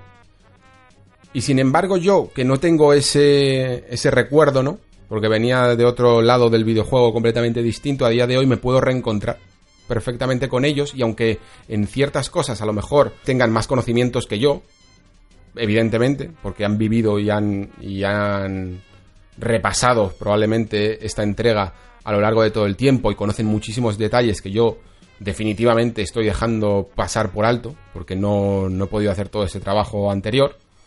Pero llegamos a un punto en común, y es que este juego es mágico. Y no es solo mágico por ser un Zelda, sino que es mágico por esa cuestión que os comentaba antes de ingenuidad unida a valentía. De ingenuidad igual a valentía. Como les dejaron hacer casi como si fuera un experimento del colegio. De hecho, si os leéis las, la, entrevista de Iwata Pregunta sobre Link's Awakening, veréis que parecían los pillos del patio haciendo un proyecto completamente fuera de las normas, pero que a la vez fomentaba la creatividad. Y me refiero a fuera de las normas en plan de utilizar a elementos de, la propia saga Mario Bros. O de Kirby. Fuera sin haber perdido casi permiso, ¿no? Cosas que Nintendo ahora mismo jamás aprobaría. Se dejaron hacer. Y, esta muestra de utilizar mm, lo, que, lo que hiciera falta, ¿no? De experimentar, de volverse locos, no solo está en estos pequeños homenajes, sino que está en todo el alma del juego. Está en sus cosas más arcaicas, como esa idea que os he dicho de los hierbajos y la escalera debajo o las antorchas, pero también está en sus cosas más poderosas, que son unas de las mejores mazmorras que vais a jugar en vuestra vida. Como concepto de mazmorra, de exploración y de resolución de puzzles y de cómo todos los elementos se engloban para, para funcionar, como decía antes, como un reloj con algunas, de hecho, que llegan a un punto verdaderamente de, de vamos, de, de rebanarte los sesos, de salirte humo, de tanto pensar. Y siempre, siempre, siempre, con una satisfacción final que si a mí con 35 años me sigue removiendo por dentro de toda la dopamina que genera, no me puedo imaginar cómo podría ser eso en, en la mente de un niño, ¿no?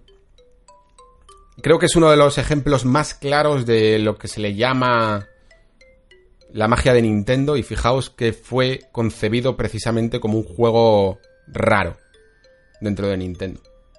Y creo que es un juego que sin él, visto ahora, de nuevo, desde la perspectiva actual, no se puede entender exactamente a, esta compañía y muchos de los juegos que hicieron posteriormente, ¿no? Así que jugando a Link's Awakening aprendes todo lo que necesitas en los videojuegos. Aprendes historia del videojuego en sí mismo y aprendes estructura de cómo se deben diseñar ciertos desafíos y, incluso una, una cierta progresión en base a los objetos que van generando nuevos desafíos y acumulando desafíos pasados. Y sobre todo vives ese concepto más puro de aventura, ¿no? Que quizá algunos de los juegos más actuales han olvidado.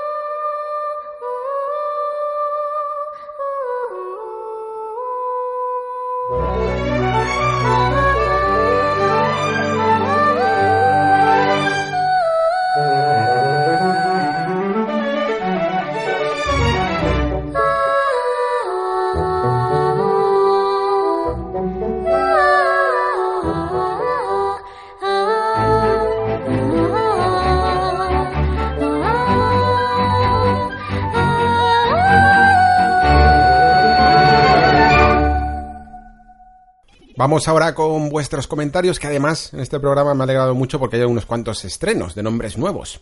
Pero comenzamos de momento con uno de los familiares de la casa, que nosotros que Alex Iresmes, que me dice, buenas Alex, gran programa, se te ha echado de menos este verano. Hoy has dado con el tema estrella de la década, los haters. Voy a dar mi opinión sin tapujos y espero que nadie se ofenda, por favor, porque no es mi intención, solo quiero exponer una idea tal y como la pienso. Yo creo que el hecho de que los videojuegos hayan llegado al gran público también ha hecho que hayan llegado a todo tipo de público, incluido a la gran mayoría, algo que no pasaba años atrás.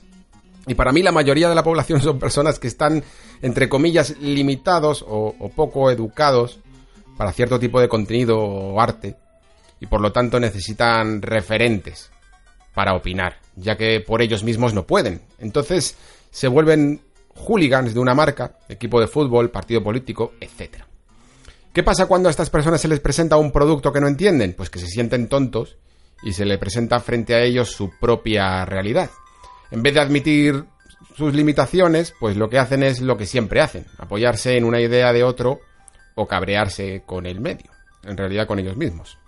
Y por lo tanto despotricar sobre el juego, o deporte, o política, o cine, sin ningún tipo de criterio propio. Para ellos el problema no puede ser ellos mismos, que no están capacitados para ese producto, sino que tiene que ser el propio producto en sí el problema, o la persona que se lo expone. Solución, hacer que tu página o podcast sea denso a nivel intelectual, eso los repelerá al instante. pero claro, usar noticias clickbait, etcétera, los atraerá.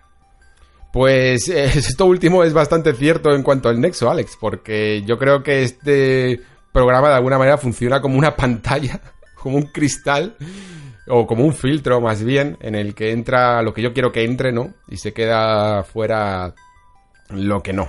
Eh, de hecho, en el, a lo largo de todo lo que llevo con el programa, yo pensaba que a estas alturas, yo pensaba, ya verás, cuando lleguemos a, lo mejor unos cuantos, un puñado de, de reproducciones más, ¿no? De usuarios más, eh, tendremos algún que otro troll. Y alguno ha habido. Pero ya sabéis que yo rápidamente actúo ahí para que todo quede limpito.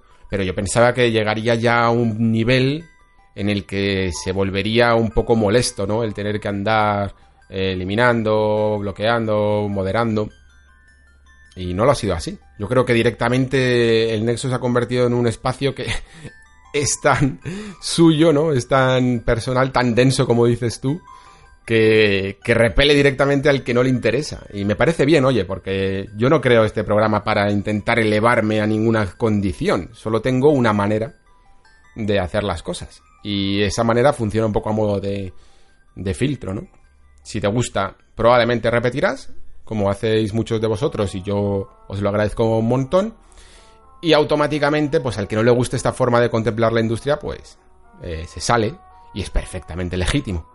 Lo que claro es que lo que al final sí que me lleva a reflexionar y que me parece una idea muy interesante es que muchas veces mm, entendemos por el éxito eh, la conglomeración de usuarios o la conglomeración de oyentes, de telespectadores. Es como en plan, mi opinión es más importante o más... tiene más alcance, ¿no? Si acumulo el máximo número de consumidores. Y muchas veces para acumular ese máximo número de, de consumidores tienes que bajar un poco el listón. Esto de hecho me recuerda un poco a esas teorías que hay en las clases de que cuanto más alumnos es más difícil, ¿no? mantener un listón alto, porque al final se suele decir que el que, que, arrastran un poco los de abajo, porque tienes que, eh, que tener una, una, materia o un nivel para todos un poco, ¿no?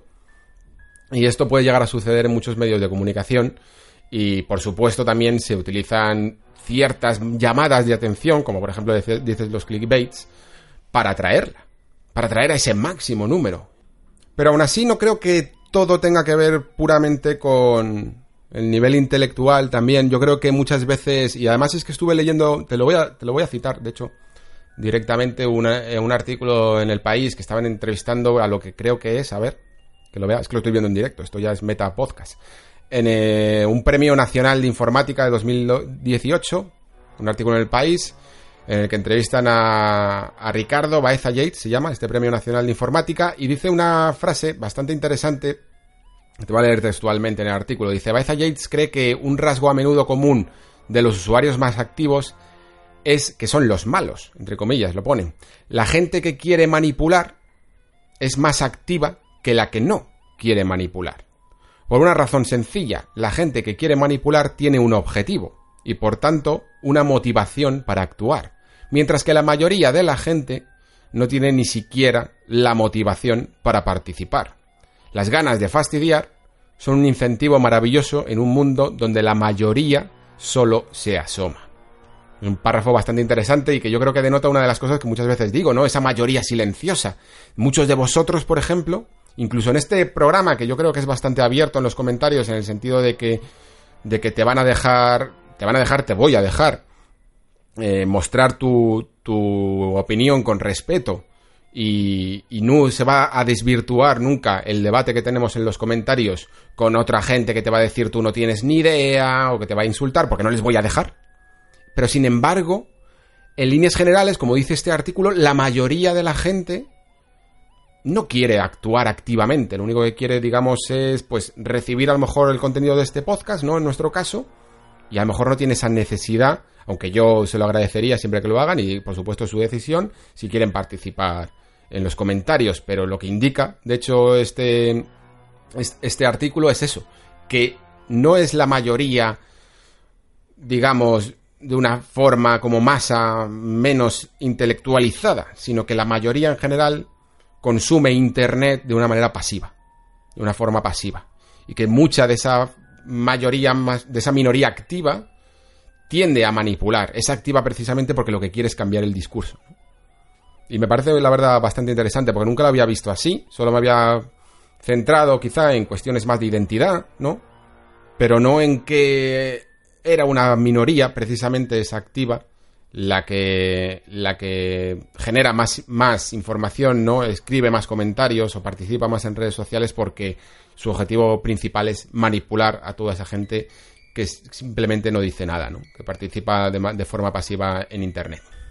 Seguimos con Carlos Mínguez de Diego, que dice, aún sigo teniendo hype por este juego, la verdad es que el diseño y la idea es lo que más me atrae, con esa mezcla de soledad y ambiente tóxico que lo inunda todo, teniendo que hacer justicia en un mundo en el que tienes que encontrar la manera de regresar a tu forma normal, no sin antes resolver todas las trabas que te pone el desarrollador siendo ingeniosas y dándoles ese toque curioso y oscuro a este juego. Un saludo.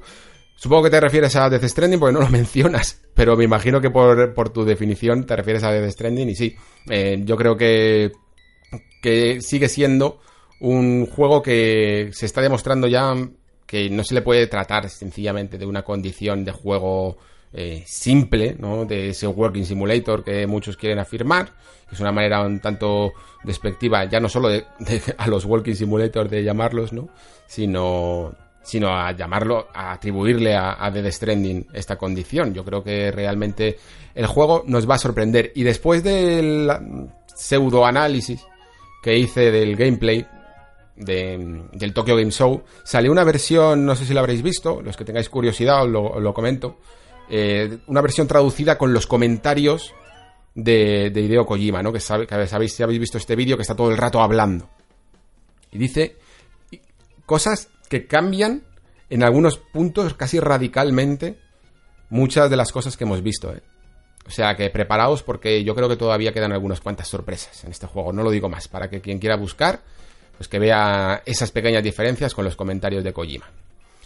Seguimos con Claymore Kaitracid, que me dice, muy buenas, la verdad es que me han entrado ganas de empezar a jugar a todos los Gears. El único que ha empezado ha sido el 4 y no llegué demasiado lejos, por esa acumulación de juegos de los que hablabas. Buen podcast de nuevo, interesante manera de profundizar tanto en un juego sin llegar a hacer spoilers. Un saludo, pues me alegro un montón que digas esto, porque como habíamos tenido ese pequeño percance con, con los spoilers, pues yo creo que me alegra tener feedback de que, de que nada de lo que dije, ¿no? Dentro de, las cosas que pude comentar del argumento de Gears 5, eh, se pueden considerar spoilers. Me alegro un montón de haber encontrado un poco el tono. Así que muchas gracias, Claymore. Seguimos con Javier que me dice, buenas Alex, sobre mi experiencia con el Final 7 como comentas fue en Nintendo Switch y la verdad es que aunque no haya podido disfrutarlo en Play 1 original con el cambio de disco, me ha flipado un montón y para ser de 1997, madre mía, qué pasada, jugadlo, si podéis. Lo único que en la versión de Switch se me congeló dos o tres veces.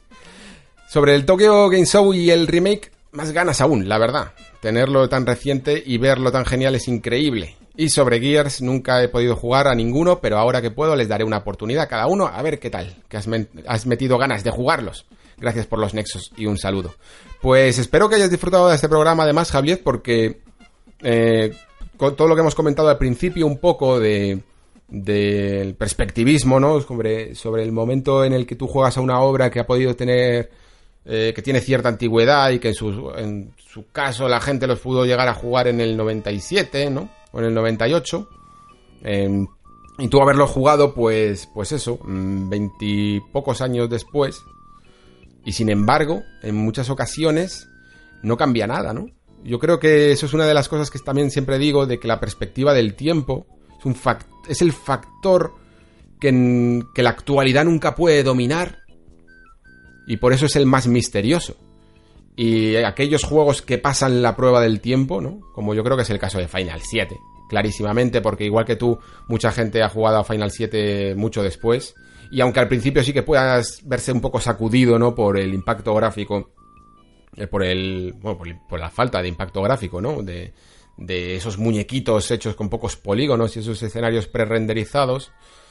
E incluso lo que antes nos fascinaba, como eran las invocaciones a día de hoy puede incluso verse como, bueno, pues como un cortarritmos, porque sí, la escena es espectacular, pero claro, ya no es tan espectacular como en su momento, entonces tragarte dos o tres minutos de invocación cargando el ataque, que lo puedes invocar varias veces durante un mismo combate, pues a lo mejor se puede hacer un poco un poco tostón. Eh, sí que es cierto que estas nuevas versiones como la de Nintendo Switch tienen ese acelerador de tiempo magnífico. Y yo creo incluso, estoy planteándome muy seriamente, por mi... Por, por, también por el factor tiempo, que cada vez me, me falta más, ¿no? Eh, no jugar a ningún JRPG que no tenga acelerador de tiempo. De verdad, me parece una condición indispensable a día de hoy porque eh, la estructura de este género del JRPG es verdaderamente repetitiva en algunos momentos y muchas veces incluso funciona mucho mejor con el tiempo acelerado. Yo recuerdo, por ejemplo, que, revisitando Trails of Cold Steel 2, esto me quedó clarísimo, que muchísimas secuencias, y mazmorras y tal, todo funcionaba incluso mejor cuando lo, cuando lo jugaba acelerado. Pues es una experiencia completamente distinta de jugar a como se jugaba en la época, ¿no? Así que espero que te haya parecido interesante el podcast de hoy y me alegro, y sobre todo me alegro un montón que seas capaz de disfrutar, que hayas sido capaz de disfrutar de Final Fantasy VII casi como los que lo jugamos en su momento, de nuevo, esa unión de que da igual cuando juegues a, un gran juego, que siempre lo será, y que te sumes, por supuesto, al carro del hype por, por el remake de Final Fantasy VII, que, que, que lo que sí que nunca vas a vivir es lo que muchos hemos llegado a esperar este juego cada vez que había un pequeño teaser o, cualquier desvío de atención, ¿no? Con todo ese proyecto de Advent Children en su momento, de la Final 7 Compilation, momentos en los que creíamos que íbamos a tener ese remake, pues ha sido una larga espera, la verdad. Eso, eso yo me alegro que te lo hayas, que te lo hayas saltado. Seguimos con Antón que me dice, hola Alex, sobre el The Switch es algo que también me pasa a mí y de hecho viendo a un streamer él comentaba lo mismo. ¿Qué es lo que no nos termina de convencer de este juego? Diseño de nivel, apartado artístico. Yo lo intenté jugar y no llegué ni al primer boss. El juego me tiraba para atrás constantemente y no sé con precisión cuál es la razón. Por cierto, la idea de tener una comunidad me gusta y lo veo necesario. No tengo amigos con los que pueda hablar de videojuegos de la forma en la que hacemos aquí y a veces es un poco frustrante estar emocionado con algún título y no tener con quién compartir opiniones sobre él. Estoy seguro de que hay más personas en esta situación y poder contar con una comunidad sería de mucha ayuda. Un saludo y gracias por tu valioso tiempo, Alex. Pues sobre esto último que comentas, Antón, eh, yo creo que ya queda poco. Dejadme al menos que acabe un poquito la temporada de todo el rato juegos sin parar, que es que de verdad no me da la vida. Eh, estoy ya eh, llegando asfixiado algunos programas del Nexo para acabarme estos juegos. La paliza que me he pegado para Link's Awakening ha sido de órdago. Y yo creo que cuando termine podré crear el Discord, que aunque el Discord en sí no es difícil de crear, pero sí que quiero tener como sus espacios bien programados, la forma de las invitaciones privadas, de los enlaces y todo y todo bien para que la comunidad esté tan limpia como me gusta a mí tenerlo en el Nexo. Y sobre lo que comentas de The Surge, yo solamente, pues como tú, he jugado un poco al principio, ¿no? Y, y claro, quizá por ello no sé exactamente definir qué es lo que falla en él. Yo creo que cuando muchas veces a lo mejor pues, por ser eh, una crítica que tengo que hacer o, porque sí que llego hasta el final de la aventura, en esos casos detecto rápidamente cuál es el problema. En el caso de The Surge no sé exactamente cuál es el problema, pero no me atrae ni como juego ni como Souls-like. Y es probable que sea porque el juego no tiene la capacidad que tienen los buenos Souls-like y los Souls, por supuesto, de conjuntar el diseño de niveles con la atracción, con el misterio de recorrerlos. El diseño de nivel siempre te tiene que... No solo tiene que ser enrevesado per se, sino que te tiene que animar a querer seguir adelante, ¿no? Y, y, creo que los Souls tienen una justa medida a la hora de conseguir hacerlo mezclando componentes que es buen diseño de nivel, de como estructura, de, de laberinto, por decirlo así, de saber exactamente eh, equilibrar los momentos en los que sufres porque hay un montón de enemigos. Eso, el combate encima en esos momentos es muy divertido, pero a la vez estás sufriendo porque te quedan pocos estus y ese momento en el que llegas casi sin fuerzas ya para continuar a, a una nueva hoguera, están tan bien conseguidos y The Sarge no tiene absolutamente nada de esto. Pero nada. O sea, puede que en algún momento te pueda llegar a pasar, pero en general es permisivo con los combates, no están tan bien milimetrados, el escenario no está enrevesado, esa sensación que comentaba de ¿qué hago? ¿Sigo para atrás, doy la vuelta? Si sigo para, si sigo, o sea, para adelante, quiero decir. Si abro esta puerta que me encontraré un jefe o una hoguera y muchas veces abres la puerta y, y es una hoguera y, la, y tu cara de satisfacción, esos momentos no tenemos palabras muchas veces para describirlos, pero son muy importantes. Por eso hablaba en uno de los comentarios de otro programa del misterio que hay detrás de una puerta, ¿no? El, el, privar a, un jugador de cierta información que hace que, tenga que estar imaginándose las consecuencias de cada decisión en su cabeza es muy poderoso. Y eso yo creo que los buenos Souls, like, y, y los Souls, por supuesto, lo tienen dominado a la perfección. Algunas veces mejor que otros, eh, pero de Sarch yo por lo menos no, no, he visto nada de ello. Si además a eso le acompaña un, como dices tú, un apartado artístico eh, relativamente genérico, pues a mí no me incita. Y en su momento me acuerdo cuando vino la, toda la oleada de Souls, que fue como en plan, Dios mío, los voy a jugar a todos, porque esto es lo mejor. Eh, estábamos todos muy emocionados y ahora ya tengo que empezar a seleccionar muy bien a qué Souls-like me meto porque son juegos muy complejos y si encima están un poquito mm, peor diseñados que lo que necesitan, se puede convertir en una, en una, experiencia verdaderamente frustrante. Seguimos con un estreno, en este caso de Fera Wokenizando, que me dice, muy buenas, gran programa el tuyo, sin duda, defender en plan solo ante el peligro estas casi tres horas de duración, dándole ritmo e interés, no es nada fácil. Suscribo el calificativo que han usado otros ya, gran comunicador. Vengo siguiendo las recomendaciones que han dado los chicos de la taberna del Android, así que dales las gracias por otro oyente. Nos leeremos por aquí. Y ahora la siguiente podcast parada suena Pokémon Go, jaja. Otro, otra recomendación que has hecho tú y los androides, si no recuerdo mal, Players Podcast. Muy bien, pues me alegro que estés aquí en este tío vivo de los podcasts, que somos todos un poco una comunidad y nos recomendamos los unos a los otros. Y las dos recomendaciones que haces, por supuesto, eh, grandes recomendaciones. Y por supuesto darle las gracias siempre a la taberna del androide, a los androides, que además me han hecho androide honorífico. Me siento lleno de orgullo por ello, pero por supuesto siempre les voy a estar eternamente agradecidos por las recomendaciones en su podcast, que sé que muchos de vosotros habéis venido de ese programa. Seguimos con Metal VK, que me dice, buenas Alex, y enhorabuena otra vez por el programa. No te alarmes por la duración del programa, porque cuando el tiempo es de calidad da igual cuántas horas estés. Eso sí, bebe agua, que no sé si se te seca la garganta. Pues muchísimo, estoy todo el rato aquí con la botellita de agua. Yo soy de los que jugó a Final 7 en su momento, en la Play 1. Tenía yo 14 años, y me pareció tremendo. Me lo pasé varias veces con todo al 100%. Y viendo el remake he de admitir que tenía mis dudas. El sistema de combate no me convencía del todo al principio, soy muy clásico para según qué cosas, pero viendo la evolución que ha tomado y mirando los vídeos cada vez más, he de decir que me gusta mucho y encima parece ser que nos van a dar la posibilidad de jugar por turnos, así que por mí, cuantas más opciones, mejor.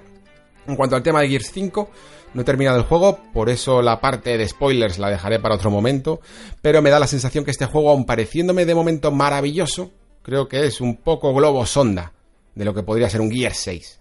Mundo más abierto, más misiones secundarias, personalización de personajes y vehículos y espero equivocarme, pero subidas de nivel, como si fuera un, un, RPG. Me ha parecido un acierto Jack, sinceramente. Creo que si volviera a jugar a un Gears anterior lo echaría en falta. Sin más, un abrazo y a seguir mejorando. Pues muchísimas gracias Metal VK.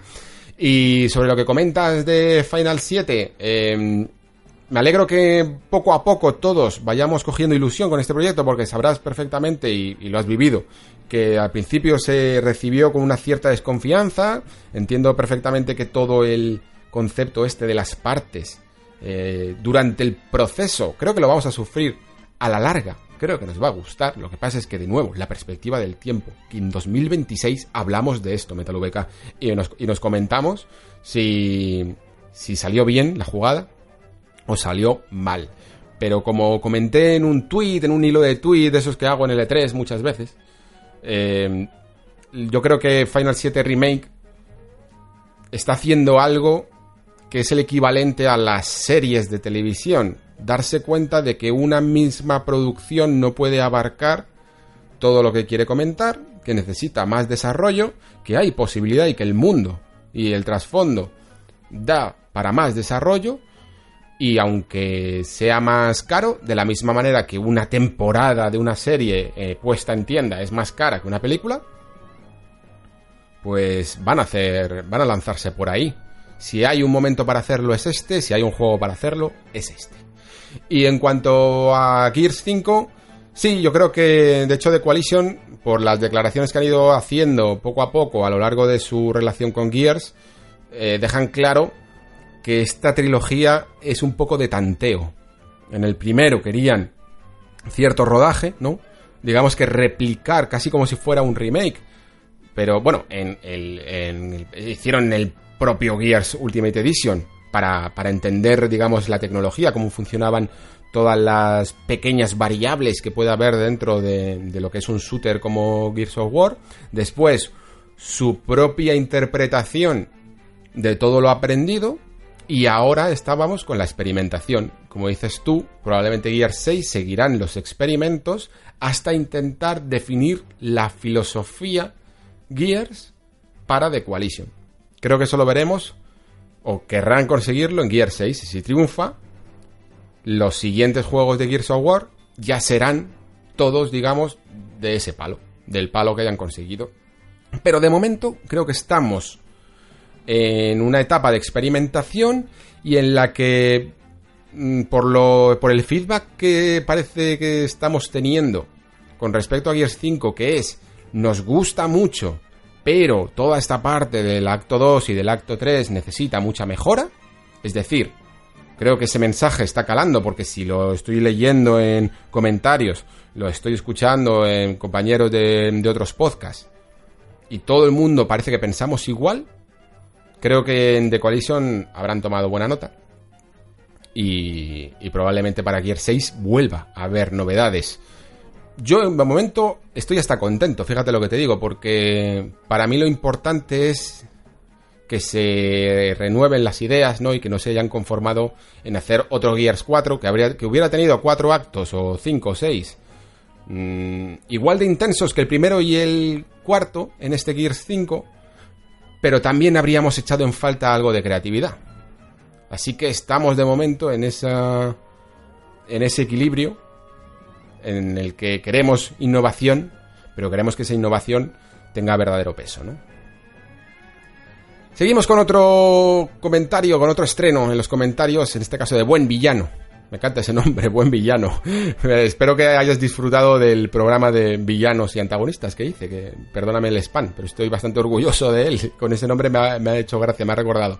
Que me dice, me ha encantado el programa, cada reflexión que planteas suena interesantísima. Tus impresiones del Gears no tienen desperdicio, estoy a punto de terminarlo y tengo un cacao mental que me hace dudar entre cuánto tiempo de juego sobra y cuánto ha mejorado todo en él. Pues mira, mira, fíjate, justo exactamente lo que estaba diciendo al compañero, ¿no? De Metal VK, que, que todo parece haber mejorado, pero también hay partes que sobran. Está muy bien explicado esto. Por un lado, esos paseos en trineo que no tienen ningún fin me ha hecho odiar el juego hasta el punto de quitarlo y dejarlo descansar unos días. Por otro lado, los tiroteos, las armas, ese carisma de superhombres espaciales casi paródico que tanto nos gusta tener de fondo y una puesta en escena casi casi perfecta. Me han hecho amarlo y volverlo y volverme otra vez fan de la saga. Supongo que son cosas con las que habrá que lidiar en este hobby. Las cosas avanzan y cambian, a veces en ese proceso creemos perder algo nuestro por haber vivido con ellos tantos años. Gears 1 tiene ya 13 años, pero esto va de adaptarse al mercado y satisfacer a todos. Solo espero que este periodo de cambio desemboque en algo mejor. Por cierto, yo también di contigo a través de Chico Nuclear. ¿Te recordaba de Plástico TV? Oh, Dios mío. Y cuando le oí nombrarte, vine corriendo a escucharte y menuda panzada me he pegado. Un saludo y mucho ánimo. Esto que haces es increíble. Pues muchísimas gracias, buen villano. Madre mía, la referencia que has sacado, yo creo que es la más antigua posiblemente que, que puedas sacar. Bueno, no la más antigua porque eh, estuve, creo que me estrené, digamos, dentro de la crítica del videojuego en Mary Station hace... 15, 16 años, pero Plástico TV fue una de las cosas que primero hice un poco, digamos, cobrando. Era un blog que teníamos en su momento en el que... Eh, bueno, un blog de videojuegos que había en su momento y que también teníamos uno de los primeros ejercicios de videoanálisis que había en un YouTube incipiente, ¿no? En este país y una, fue una etapa muy curiosa, la verdad. También hacíamos una parte en ese programa que se llamaba Cuatro Esfera, en el canal 4. y nos lo pasábamos muy bien en la oficina. Me acuerdo perfectamente de eso. Seguimos con Karim NG que me dice, hola Alex, la primera parte de tu podcast ha sido una de las disertaciones más interesantes que te he oído y mira que llevo viéndote desde que empezaste. Creo que el, el, problema con los fanboys, los odiadores profesionales y ese tipo de gente es tan sencillo como que nunca han tenido opinión y a nadie le importa normalmente su opinión y usan las redes sociales para, no sé, paliar su frustración.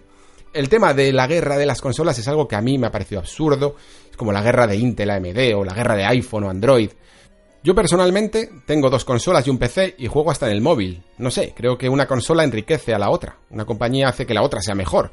Nosotros los jugadores de verdad somos los que jugamos a todo lo que podemos, disfrutamos de todo lo que podemos y lo que no nos gusta simplemente lo apagamos y encendemos otro juego. Para mí es una cuestión de madurez y una cuestión de realmente ser un aficionado a los videojuegos. Un placer escucharte, como siempre, sigue siendo mi influencer favorito. Pues muchas gracias Karim. Y sí, lo dicho ya, ¿no? Que es cierto que hay mucha gente que necesita ver esa diferencia, eh, diferenciación ¿no? entre modelos.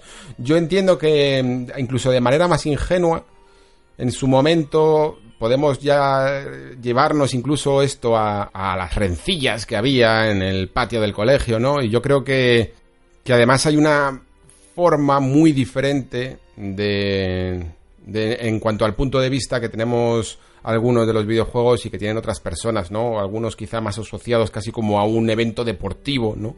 En el que hay muchísima, muchísima competitividad. Yo creo que, que incluso a veces, yo no lo digo solo por el deporte, lo digo por casi muchos aspectos de la vida en general y de la forma que tenemos estructurada la sociedad, nos hace genuinamente competir más allá de nuestras posibilidades, ¿no? Luchar un poco los unos a los otros, compararnos, ganadores y, y vencidos, ¿no? Y es una forma un tanto agresiva de no solo ver los videojuegos, sino de muchas cosas, mientras que los que tenemos otra perspectiva a la hora de contemplar el arte, no. Eh, nadie, por ejemplo, creo que, que pudiera, yo que sé, tener un autor favorito de libros, o un autor o un director favorito de cine, y por ello menospreciar a otro por ser de la Paramount o de la Universal o de Miramax o, o en libros, yo que sé, de ser un, de una editorial o de otra, o sencillamente porque dos autores escriban del mismo género, decir que uno es una mierda y el otro no, ¿no? Yo creo que ese tipo de pasiones tienen que ver con ese efecto competitivo que se da en las sociedades modernas, quizá más en las occidentales, y que mm, amenaza muchos aspectos de la vida, más allá del videojuego, ¿no? Podemos ver en todo tipo de cosas, lo podemos ver en el trabajo, lo podemos ver en la escuela, lo podemos ver en los amigos incluso, y que algunas veces es un tanto nocivo, ¿no? Entonces, eh, intentar, como digo siempre, calmar el discurso, intentar darse cuenta de que todo beneficia, pues creo que es importante. Y como decía antes en el artículo ese del país, sí que es cierto que muchas veces mmm, las personas más calmadas tenemos esta actitud en Internet de no de no participar activamente en los debates y entonces la cara que recibimos es solo de aquel que intenta manipular, ¿no? Creo que el artículo lo, lo expresaba muy bien y es muchas veces lo que pasa. Y por eso me da un poco de rabia, no sé si os habéis dado cuenta de esto, supongo que sí, es bastante clásico ya, mm, de, del efecto, le podemos llamar el fenómeno la gente, que es cuando alguien ve una, una impresión en Internet muy negativa, muy extremista, muy rara, solo se lo lee a uno o como máximo a dos y rápidamente pone un tweet de la gente está fatal, la gente dice que este juego tal. Es como en plan, tío, lo dicen dos. Y lo dicen dos, además de una minoría que como hemos estudiado, que lo están estudiando, una minoría de todo el cómputo global de una comunidad. De una comunidad de videojuegos, de una comunidad de internet. Solo estás escuchando a la minoría que participa activamente porque, como hemos dicho, quiere manipular y que además está diciendo un comentario extremista, pues para que se le haga caso, para eh, eso, para llamar, para ganar notoriedad o porque, o porque simplemente eh, piensa, piensa así, piensa de una, de una ideología muy extremista. Y le damos eco y le damos voz a esa gente convirtiendo un pensamiento individual en algo genérico cuando decimos la gente cuando decimos, cuando parece que decimos todo el mundo, la comunidad piensa esto, ¿sabes? Y sé que, y en el fondo estamos haciendo eso casi, es una especie de clickbait.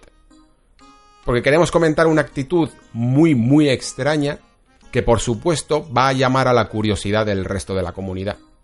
Pero tenemos que tener mucho cuidado de alentar este tipo de, este tipo de mensajes, este tipo de, de clickbaits, ¿no? Porque pueden hacer más daño que bien, más que llamar a la atención, ¿no? Estamos intentando, estamos en el proceso popularizando un pensamiento que para nada es popular y para nada es compartido por la mayoría de la comunidad. Estamos convirtiendo la opinión de un excéntrico en un pensamiento general. Y es muy peligroso eso. Seguimos con Piot Pipoich, que me dice, todavía estoy oyendo tu último programa, pero creo que lo voy a dejar para cuando acabe el Gears 5.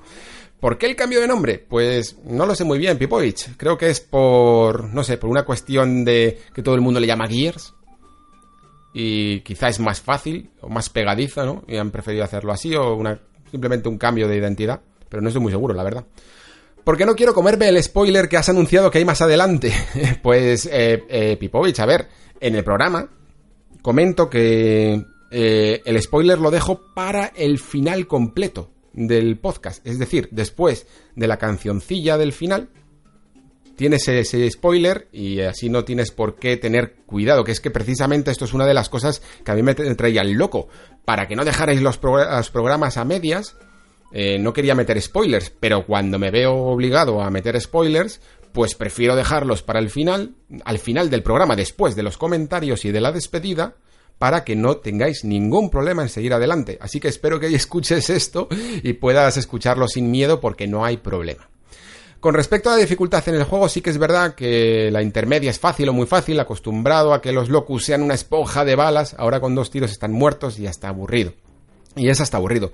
También comentarte que estoy contigo en eso de que los juegos hay que echarle horas para comprobar qué mecánicas funcionan y cuáles no. Eso lo comprendí con el Mafia 3, que el prólogo es espectacular y no entendía lo de las críticas, de que era aburrido para borrarlo al poco tiempo porque era repetitivo a más no poder. Menos mal que era del Plus, porque llego a pagar a 60 euros y me da algo. Por otra parte, y pensando en la nueva generación que ya asoma, me surgen un par de dudas. ¿No crees que ya es hora de que los mandos tengan mayor número de botones? Yo creo que si añadieran dos más por delante, tipo los seis botones de la Mega Drive, y dos más por detrás, tampoco pasaría nada, donde se apoyan los anulares. Es casi la única mejora que les veo a los mandos actuales. Me asalta mucho la duda de si comprar los AAA potentes de final del 19 y principios del 20, porque estoy convencido de que van a sacar remasteres para aprovechar las nuevas consolas y juegos como Cyberpunk o The Last of Us 2. No sé si pillarlos de salida o esperar un poco que salgan para las siguientes consolas. Claro, al haber abusado de dichas prácticas en el pasado, pues ahora ando un poco mosca con el tema. Incluso si nos sacaran ediciones nuevas, solo por aprovechar vía retrocompatibilidad los discos SSD, ya me merecería la pena. Que a veces parece que la vida es eso que pasa en los tiempos de carga. Muchas gracias por el programa y por leernos. Pues gracias a ti, Pipovis, porque además traes bastantes temas interesantes con lo que con lo que respecta a Mafia 3, a tu experiencia con Mafia 3, pues es un truco muy de, de buen desarrollador, por decirlo de, manera irónica, el, el que la presentación de tu videojuego sea muy llamativa y muestre casi lo mejor que puede hacer. Y después, a medida que progresa el desarrollo, pues esa, se acuse esa falta de ideas y caiga la repetición. La repetición no creo que un juego la haga eh, aposta. No es que realmente digan, venga, pues a partir de aquí vamos a hacer siempre lo mismo. Y ellos son, creo que ellos son conscientes de que pueden aburrir, pero la, repetición siempre es esa... Eh, ¿Cómo decirlo? Es esa red de seguridad en la que algunas, algunos videojuegos pueden caer y otros que cuando caen la atraviesan y se caen al suelo, ¿vale? ¿Por qué digo esto? Digo que quiero decir que es un arma de doble filo. La repetición es la manera natural de un videojuego de apoyarse en una mecánica divertida y estrujar esa mecánica, no retorcerla al máximo, profundizar en ella para que no parezca repetitiva. Es, por ejemplo, lo que decía un poco en el Zelda. En el Zelda, ¿qué ocurre? Pues siempre hay mazmorras, ¿no? Sin embargo, cada mazmorra parece única. ¿Por qué? Porque siempre hay un elemento diferenciador, gracias a un power-up, o a un, a un objeto en este caso, que cambia radicalmente toda la estructura de la mazmorra. Pero en el fondo lo que estás haciendo es lo mismo. Es la ilusión de convertir algo que no es repetitivo en algo que en el fondo sí lo es, o al, revés, algo que es repetitivo en algo que no lo es. ¿Y por qué se apoyan en esto? Porque primero la, repetición es algo familiar. y a nosotros como jugadores nos gusta lo familiar, nos sentimos cómodos, pero también tiene ese doble filo de que puede llegar a ser aburrida. Y en la maestría de dominar ello, eso, eh, si un juego es repetitivo o no, radica muchas veces la, la calidad del desarrollador. Repetición en los videojuegos es algo que siempre tiene que haber porque mm, los videojuegos son un producto demasiado complejo para que todo sea nuevo. Si todo le tienes que dedicar el trabajo de generar materiales nuevos, sistemas nuevos, todo nuevo, todo el rato, sería creo demasiado caro. Y además incluso probablemente sería peor. Porque la magia, como digo, de los videojuegos está en la profundización y en el progreso de un mismo sistema, en el cual tú te vas haciendo mejor. Y para que te puedas hacer mejor en una cosa, como en la vida real, tienes que repetir una y otra vez, una y otra vez, lo misma tarea. Y por eso es un, es un tema muy interesante, la verdad. Y en los que muchos grandes diseñadores, pues, saben mucho más que nosotros de esto, a veces no consiguen resolver el problema. Sobre lo que comentas de los seis botones, bueno, de los seis botones o de añadir más botones en general en, los mandos, pues la verdad es que no estoy, no tengo una opinión sólida sobre ello. No sé si sería mejor, peor. Creo que en algunos casos puede ser beneficioso, por ejemplo en el Gears. A mí lo que me ocurría dentro de esa que creo que no sé si lo comenté en la crítica, la verdad es que si no lo he comentado, error. Porque me parece algo fundamental. Eh, con todo el tema de Jack, que creo que todos estamos, hay un consenso de que, de que es maravillosa la implementación de estas nuevas habilidades, eres el camino adecuado a seguir. Mucha gente dice incluso que no concibe anteriores Gears of War ya sin esa mecánica. Lo que yo he detectado es que la manera de cambiar de mecánica, o sea, de, de habilidad, es muy engorrosa. Porque al final puedes elegir entre dos, y para cambiar, en mitad de una refriega en que te están cundiendo a tiros, sobre todo en el modo locura, no te puedes poner a pararte a pensar, en plan, a ver, tengo que hacer una combinación de este botón, darle para abajo, para abajo, a ver que vaya detectando exactamente cuál es el icono de la habilidad que quiero usar. No, necesitas un acceso directo tan sencillo como es el cambio de armas en el Gears, que es la cruceta. Para arriba, para abajo, izquierda, derecha, tienes las armas, pim, pam, y te lo sabes perfectamente, de cabeza. No tienes ni que mirar el botón para saber dónde tienes el lancer, dónde tienes las granadas, dónde tienes la pistola. Pues así debería de ser, así de fácil debería de ser este sistema. Yo de hecho hubiera optado, si yo hubiera participado en el desarrollo de Gears haciendo un esfuerzo extremísimo, eh, hubiera optado por la típica rueda en el que cambias, porque creo que hay como, no sé, puedes desbloquear un montón de habilidades, no solo cuatro. Si, fueran cuatro, lo, lo, habría solucionado tan fácilmente como LB más eh, las mismas teclas de las armas y tienes cuatro accesos directos. Como son muchas más, pues habría hecho la típica rueda y a lo mejor le hubiera hecho el, el esa especie de ralentización temporal. Pero creo que hay en algunos momentos en los que no da tiempo, tienes que ir con las con las con lo que necesitas usar en ese momento. Por ejemplo, imagínate que te has eh, te has equipado con el camuflaje óptico este que tienes y con el destello, que hace que le saques de las coberturas. Pues te vas a quedar con estos dos en ese momento de la batalla, no vas a poder variar. Entonces a lo mejor necesitaríamos una solución más elegante. Y si tuviéramos más botones, como por ejemplo esos dos que dices frontales o esos dos que dices de atrás, a lo mejor podrías usar una rotación con los de atrás, una rotación entre todas las habilidades y podría funcionar. Claro que sí. Me parecería una solución quizá más elegante que la que han encontrado.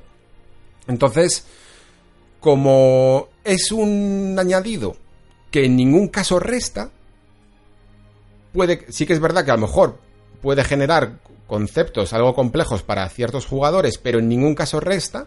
Todo el mundo podría seguir usando la configuración normal de todas las generaciones, pues me parecería adecuado. Vamos, esto me lo estoy imaginando yo sobre la marcha, ya te he dicho que no tenía ninguna opinión sólida, pero es lo que acabo de desarrollar. Y sobre lo que comentas de, de los juegos de finales de 2019 y principios de 2020, pues eso ya a tu libre albedrío. Eh, tendrás que decidir si eres capaz de tener paciencia, oye, si tienes, si tienes paciencia vas a conseguirlo seguramente la mejor versión, ya lo sabes, y, más pulidos, eh, más baratos probablemente, pero claro, digamos como que te pierdes eh, esa discusión, ¿no? Presente del momento de su lanzamiento. Cada uno ahí, pues a lo mejor hay algunos, imagínate yo que sé, que te apetece mucho el Cyberpunk, pues ese sí te lo compras, y el de Last of Us 2, pues lo dejas para, para más adelante, ¿no? Eso tendrás que, decidir tú uno a uno. Seguimos con otro estreno de Aliens, terminado en tres zetas, que me dice, buenas, Nexoriano. La verdad es que no sé muy bien cuál sería el gentilicio, ¿no? De, de los habitantes del Nexo. A mí me gusta llamarnos los guardianes del Nexo. Bastante poético, fantástico, pero que creo que queda bien y creo que es apropiado. Eh, es la primera vez que te escribo, pero te sigo desde la publicación de tu segundo programa en la primera temporada. Tengo que decir que te has convertido en uno de los podcasts que escucho sin falta.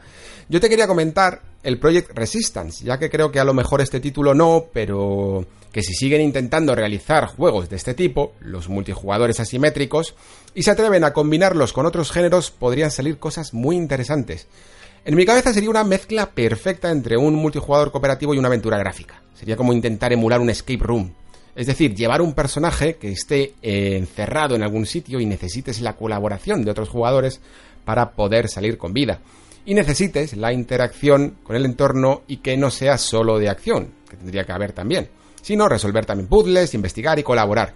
Lo que más me ha llamado la atención es la parte del jugador que tiene que ponerles trampas a los otros e ir colocando monstruos y tal. Esto lo veo tan de anime japonés que me mola mucho. Y no sé por qué veo mucho rechazo a este juego por todas partes, pero yo creo que puede ser una experiencia muy divertida si se juega con la gente que toca. Joder, pues alguien, es una es una reflexión muy interesante, la verdad, es una idea que yo creo que está que es tan original eh, y es tan específica que es probable que, los desarrolladores, aunque alguno haya podido pensar algo parecido, pero siempre en la mesa de producción ejecutiva se la hayan tirado atrás, ¿sabes? Porque yo creo que se puede hacer grandes cosas en los videojuegos y creo que tú también lo crees, pero mucha gente, quizá los que más tienen el dinero, ¿no? El que más se tiene que asegurar, se tiene que asegurar que hay ciertas experiencias sean específicas, digamos que un jugador solo, solo él, sea capaz de, de poder acabarse el juego, incluso dentro de los multijugadores, porque si estamos generando mecánicas que tendrían que ver más con el uso, por ejemplo, de un micrófono, porque, por ejemplo, en una escape room, que, me imagino que lo dices porque habrás participado en alguna, yo he participado en un par, al final necesitas coordinación a, a través de, de hablar con los otros integrantes de la experiencia, en el caso de un videojuego multijugador sería a través del micrófono. Y ya estás segmentando, primero por idioma, eh, segundo por capacidad de resolución, coordinación, no querer trolear, no querer eh, estropear la experiencia a los demás, todo ese tipo de cosas, ¿no? Quizá habría soluciones elegantes para poder hacer esto, de manera que algunos jugadores pues eh, puedan ni siquiera usando el ni siquiera hiciera falta usar el micrófono, sencillamente con apuntados pudieran señalar objetos clave para que los otros se fijaran en ellos. Yo recuerdo, por ejemplo, que incluso juegos como como Destiny 2 o, incluso el propio Anthem, a veces hacían un pequeño puzzle que se podía resolver en, en común y veías a todos los jugadores ir para un lado e intentar eh, averiguar qué leches había que hacer en ese momento. Y también es cierto que en muchos de esos casos lo que ocurría es que muchos jugadores, los más activos y los más rápidos, descubrían la forma de ejecutar ese puzzle y el que estaba más rezagado, a veces cuando llegaba a la zona, ya se había resuelto el puzzle y ni siquiera se estaba dando cuenta de qué estaba ocurriendo. Entonces, al final tienes que tener en consideración un montón de cosas eh, a, la hora de, a la hora de generar un multijugador tan complejo pero a la vez tan atractivo como el que comentas, la verdad. Eh, yo creo que en el caso de Resident Evil, esta idea de hecho ya se ha probado, bueno, no, se ha probado, no creo que no se ha probado, esta idea de que haya una especie de maestro de mazmorra, que en el fondo es eh, ese jugador, digamos que es como el antagonista, ¿no? El que le pone las trampas y tal, es, un, es una especie de, de maestro de la mazmorra y que va generando esa mazmorra mientras que los otros participan en ella. Había un juego que se canceló y no me acuerdo cómo se llamaba el nombre. Era de BioWare. Y antes de o durante Dragon Age Inquisition, más o menos por ahí, yo lo llegué a ver en una Gamescom, me parece. Y era precisamente el mismo concepto que el de este Project Resistance. Era un, un jefe final de la fase y cuatro héroes iban recorriendo una mazmorra y mientras que le iban recorriendo, ese jefe, que era otro jugador, iba, em, digamos que construyendo las salas y generando los objetivos y generando los enemigos, las trampas. Mm, había un sistema de equilibrio para que no pudiera simplemente rellenar todas las todas las mazmorras de, enemigos y de tal. Tenía que haber un, un, cierto requisito, ¿sabes? Como si fuera un, un factor económico, de en plan, tengo estos recursos, si los uso ahora, después no tengo otros, tengo que esperar y cosas así.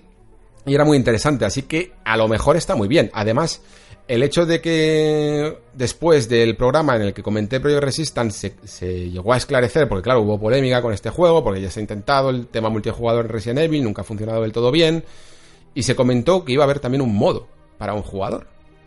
Así que puede estar interesante si consiguen que en este modo para un jugador también, o, también para el modo multijugador, se le añadan elementos narrativos que hagan la cosa más interesante. Pero vamos, en cualquier caso, Aliens, me, me gusta tu idea. Ojalá pudiéramos llegar a los videojuegos a desarrollar conceptos tan, tan complejos, ¿no? Y sobre todo en el ámbito de multijugador, que creo que se está quedando un pelín estancado en la competición y en las batallas, ¿no? Siempre jugador contra jugador.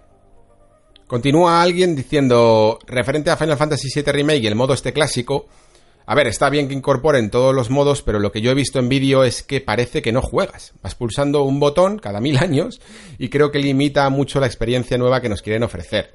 No sé por qué la gente se queda tan estancada. Si quieres jugar por turnos, está el Final Fantasy VII de toda la vida que no va a desaparecer. Pero yo creo que en el modo mixto este que puedes pausar y cambiar de jugador es una muy buena idea.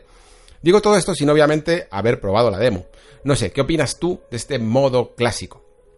Pues ya comenté en el programa anterior que creo que este modo clásico está un poquito mm, derivado de las mecánicas del nuevo. En el fondo no creo que vaya a ser un modo tan, tan, tan clásico como la gente se imagina. Y creo que está un poco hecho ahí para contentar a cierto segmento que tenía críticas sobre el combate. Pero ¿sabes qué? Creo que a la hora de la verdad, aunque todos lo vamos a probar, este modo clásico, todos vamos a jugar en el modo normal. Y si no, ya me lo diréis en los futuros comentarios cuando el juego se estrene. Referente a lo que comentaba sobre los catálogos de las consolas y que saquen refritos en las nuevas generaciones, yo es que hace tiempo que le quito valor a eso y creo que en un futuro, y así como están adaptando las cosas con los emuladores que ponen las propias compañías y la retrocompatibilidad de ellas en las nuevas generaciones, ya no hablaremos de consolas, sino de marcas. En plan, ¿has jugado este juego de Nintendo, Play o Xbox? Por último, una reflexión. En uno de los capítulos del Nexo comentaste que estabas ya muy cansado del cine, que haber visto tantas películas ya como que sabías cómo iban a ser y que no te interesaban tanto. Siendo tú periodista y jugando tanto como juegas, ¿no te da miedo cansarte de jugar? Eh, gran temporada y nos vemos. Pues sobre esto último, Aliens, eh, claro que me da miedo. claro que me da miedo, pero incluso antes de, de ser profesional y dedicarme a esto y de tal, ya me daba miedo. Eh, creo que, en general todos los jugadores muy hardcore hemos tenido etapas en, en, las que hemos tenido como la sensación de, de si queremos seguir jugando, de, de, si no me encuentro, no me divierto tanto como antes, ese, ese, tipo de, ese tipo de cuestiones. Vamos, yo la primera que recuerdo que tuve, teniendo en cuenta que llevo jugando prácticamente desde los tres años, fue, como creo que todo el mundo, en la adolescencia, en ese momento en el que te importan más las juergas y la fiesta y los amigotes y los ligues que los videojuegos, pues es un momento en el que te lo planteas, por supuesto. Sin, embargo, relacionándolo con lo que dices tú, de, de, que ya había visto tanto cine que me puedo llegar a saturar eh, y tal, aún así siempre tengo como truquillos, yo creo que lo comenté en alguno de los anteriores nexos, de cómo intento siempre insuflar nueva vida a los videojuegos e incluso al cine. Yo, por ejemplo, digamos que en el cine estoy hasta ciertamente inmunizado de los spoilers. Es decir, mm, tú me puedes comentar un spoiler del estreno de, yo qué sé, de Avengers y a mí me da igual. Me da igual, no, no tengo no siento ya que me arruines una película. Eh, sobre todo, a lo mejor, en el caso de los superhéroes más todavía, ya sabéis que tampoco es que sean mi, mi fuerte. Pero digamos que busco en el cine más cómo se crean ciertas estructuras, cómo se desarrollan personajes, qué recursos cinematográficos se usan para darle emotividad y profundidad a estos personajes, eh, maneras sutiles de desarrollar una trama. Ese tipo de cosas me interesan más que los que la trama en sí, que los spoilers en sí, que los giritos de guion. Y de hecho prefiero muchas veces saberlos, porque a la cuando ya me sé esa historia, ese girito de guion, mm, disfruto más de la estructura, que es últimamente lo que busco. Hay un ejercicio que a mí me gusta, me gustó mucho hacer, os lo recomiendo a todos aquellos, sobre todo que se os quedara un mal sabor de boca con la serie de Perdidos, y es volverla a ver. Porque una vez que te quitas toda esa ansiedad de, de las preguntas que te haces todo el rato, incluso cuando ya no te importa ni siquiera si, si tienen más o menos sentido las respuestas, o si hay respuestas, puedes ver que Perdidos tiene una estructura brutal. Tiene una manera de llamar tu atención, tiene una manera de, de, de capturarte como espectador, de cautivarte, de desarrollar a los personajes, de, de representar los misterios de la isla poco a poco, de tenerte en esa tensión, lo que, es la fórmula de la caja misteriosa de JJ Abrams, por supuesto, claro. Que esto está, estudiado. Que a mí me pareció inmensamente disfrutable.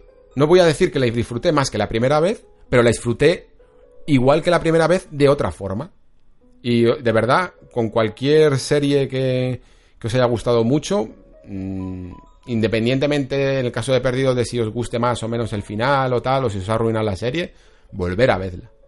Volver a ver vuestra serie favorita, porque vais a descubrir, esa manera que decimos siempre de descubrir nuevos matices, yo lo que descubro siempre son estas fórmulas narrativas que me quedan más claras cuando no tengo que prestar tanta atención a la trama y la presto más a, a cómo se ha escrito, ¿no?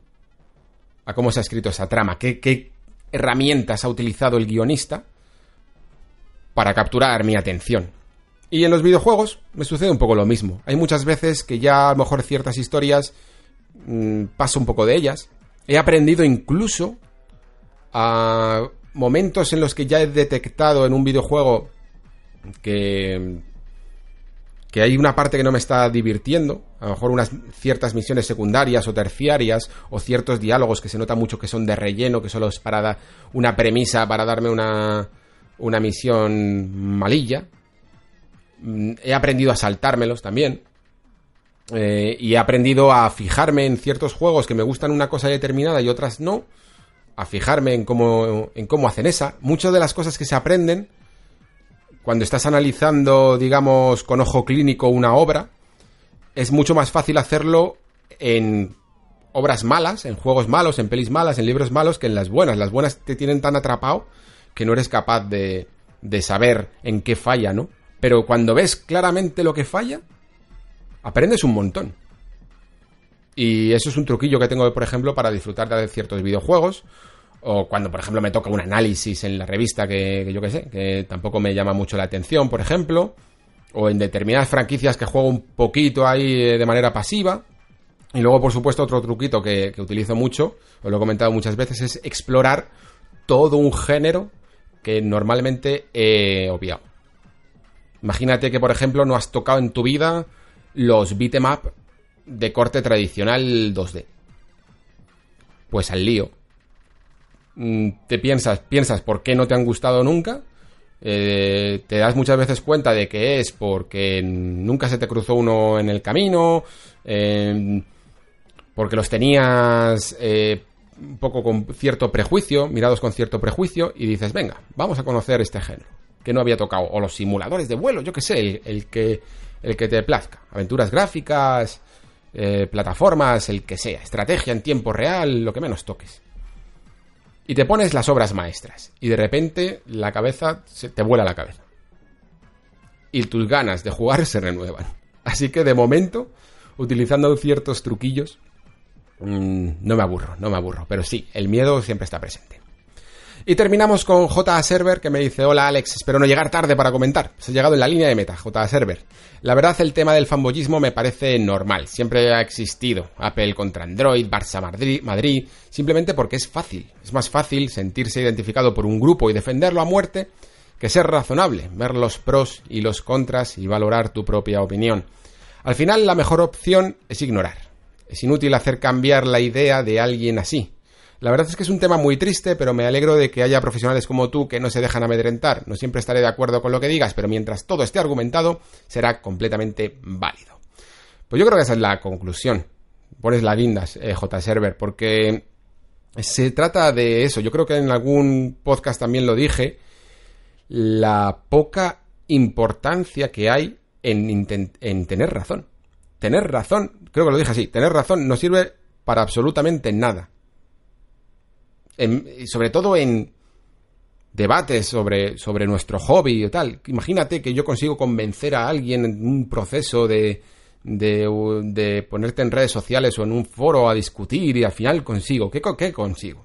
Que alguien haya cambiado su opinión por la mía propia es que no vale, no vale de nada. O sea, hay que argumentar para generar el pensamiento crítico, de uno mismo, y ya está. De hecho, hay muchas teorías de, filosóficas de debates que dicen precisamente que intentan rehuir del formato debate, de enfrentar a una persona en, contra otra, porque muchas veces lo que se consigue con ese proceso no es aclarar el tema, sino generar una, una situación Mm, de enfrentamiento de ideas en la que una gana, probablemente por tener una mejor dialéctica o habérselo preparado mejor, y la otra pierde.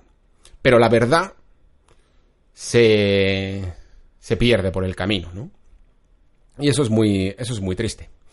Así que, como siempre os digo en este nexo, venimos para argumentar, para que fomentar ese pensamiento crítico y con estas palabras, creo que no hay mejor momento para, para despedir este tercer programa del Nexo. Y espero que gracias a los argumentos que hemos dado aquí de los diversos temas que han ocurrido durante esta semana, pues os hayan ayudado a reflexionar más sobre este nuestro a veces demasiado complicado mundo de los videojuegos.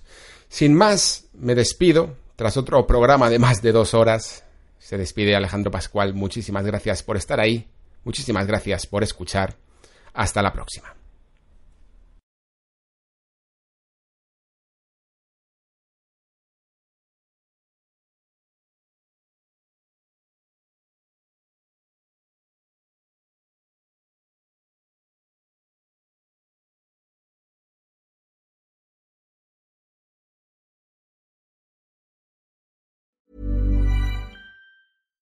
Hi, I'm Daniel, founder of Pretty Litter. Cats and cat owners deserve better than any old fashioned litter. That's why I teamed up with scientists and veterinarians to create Pretty Litter. Its innovative crystal formula has superior odor control and weighs up to 80% less than clay litter.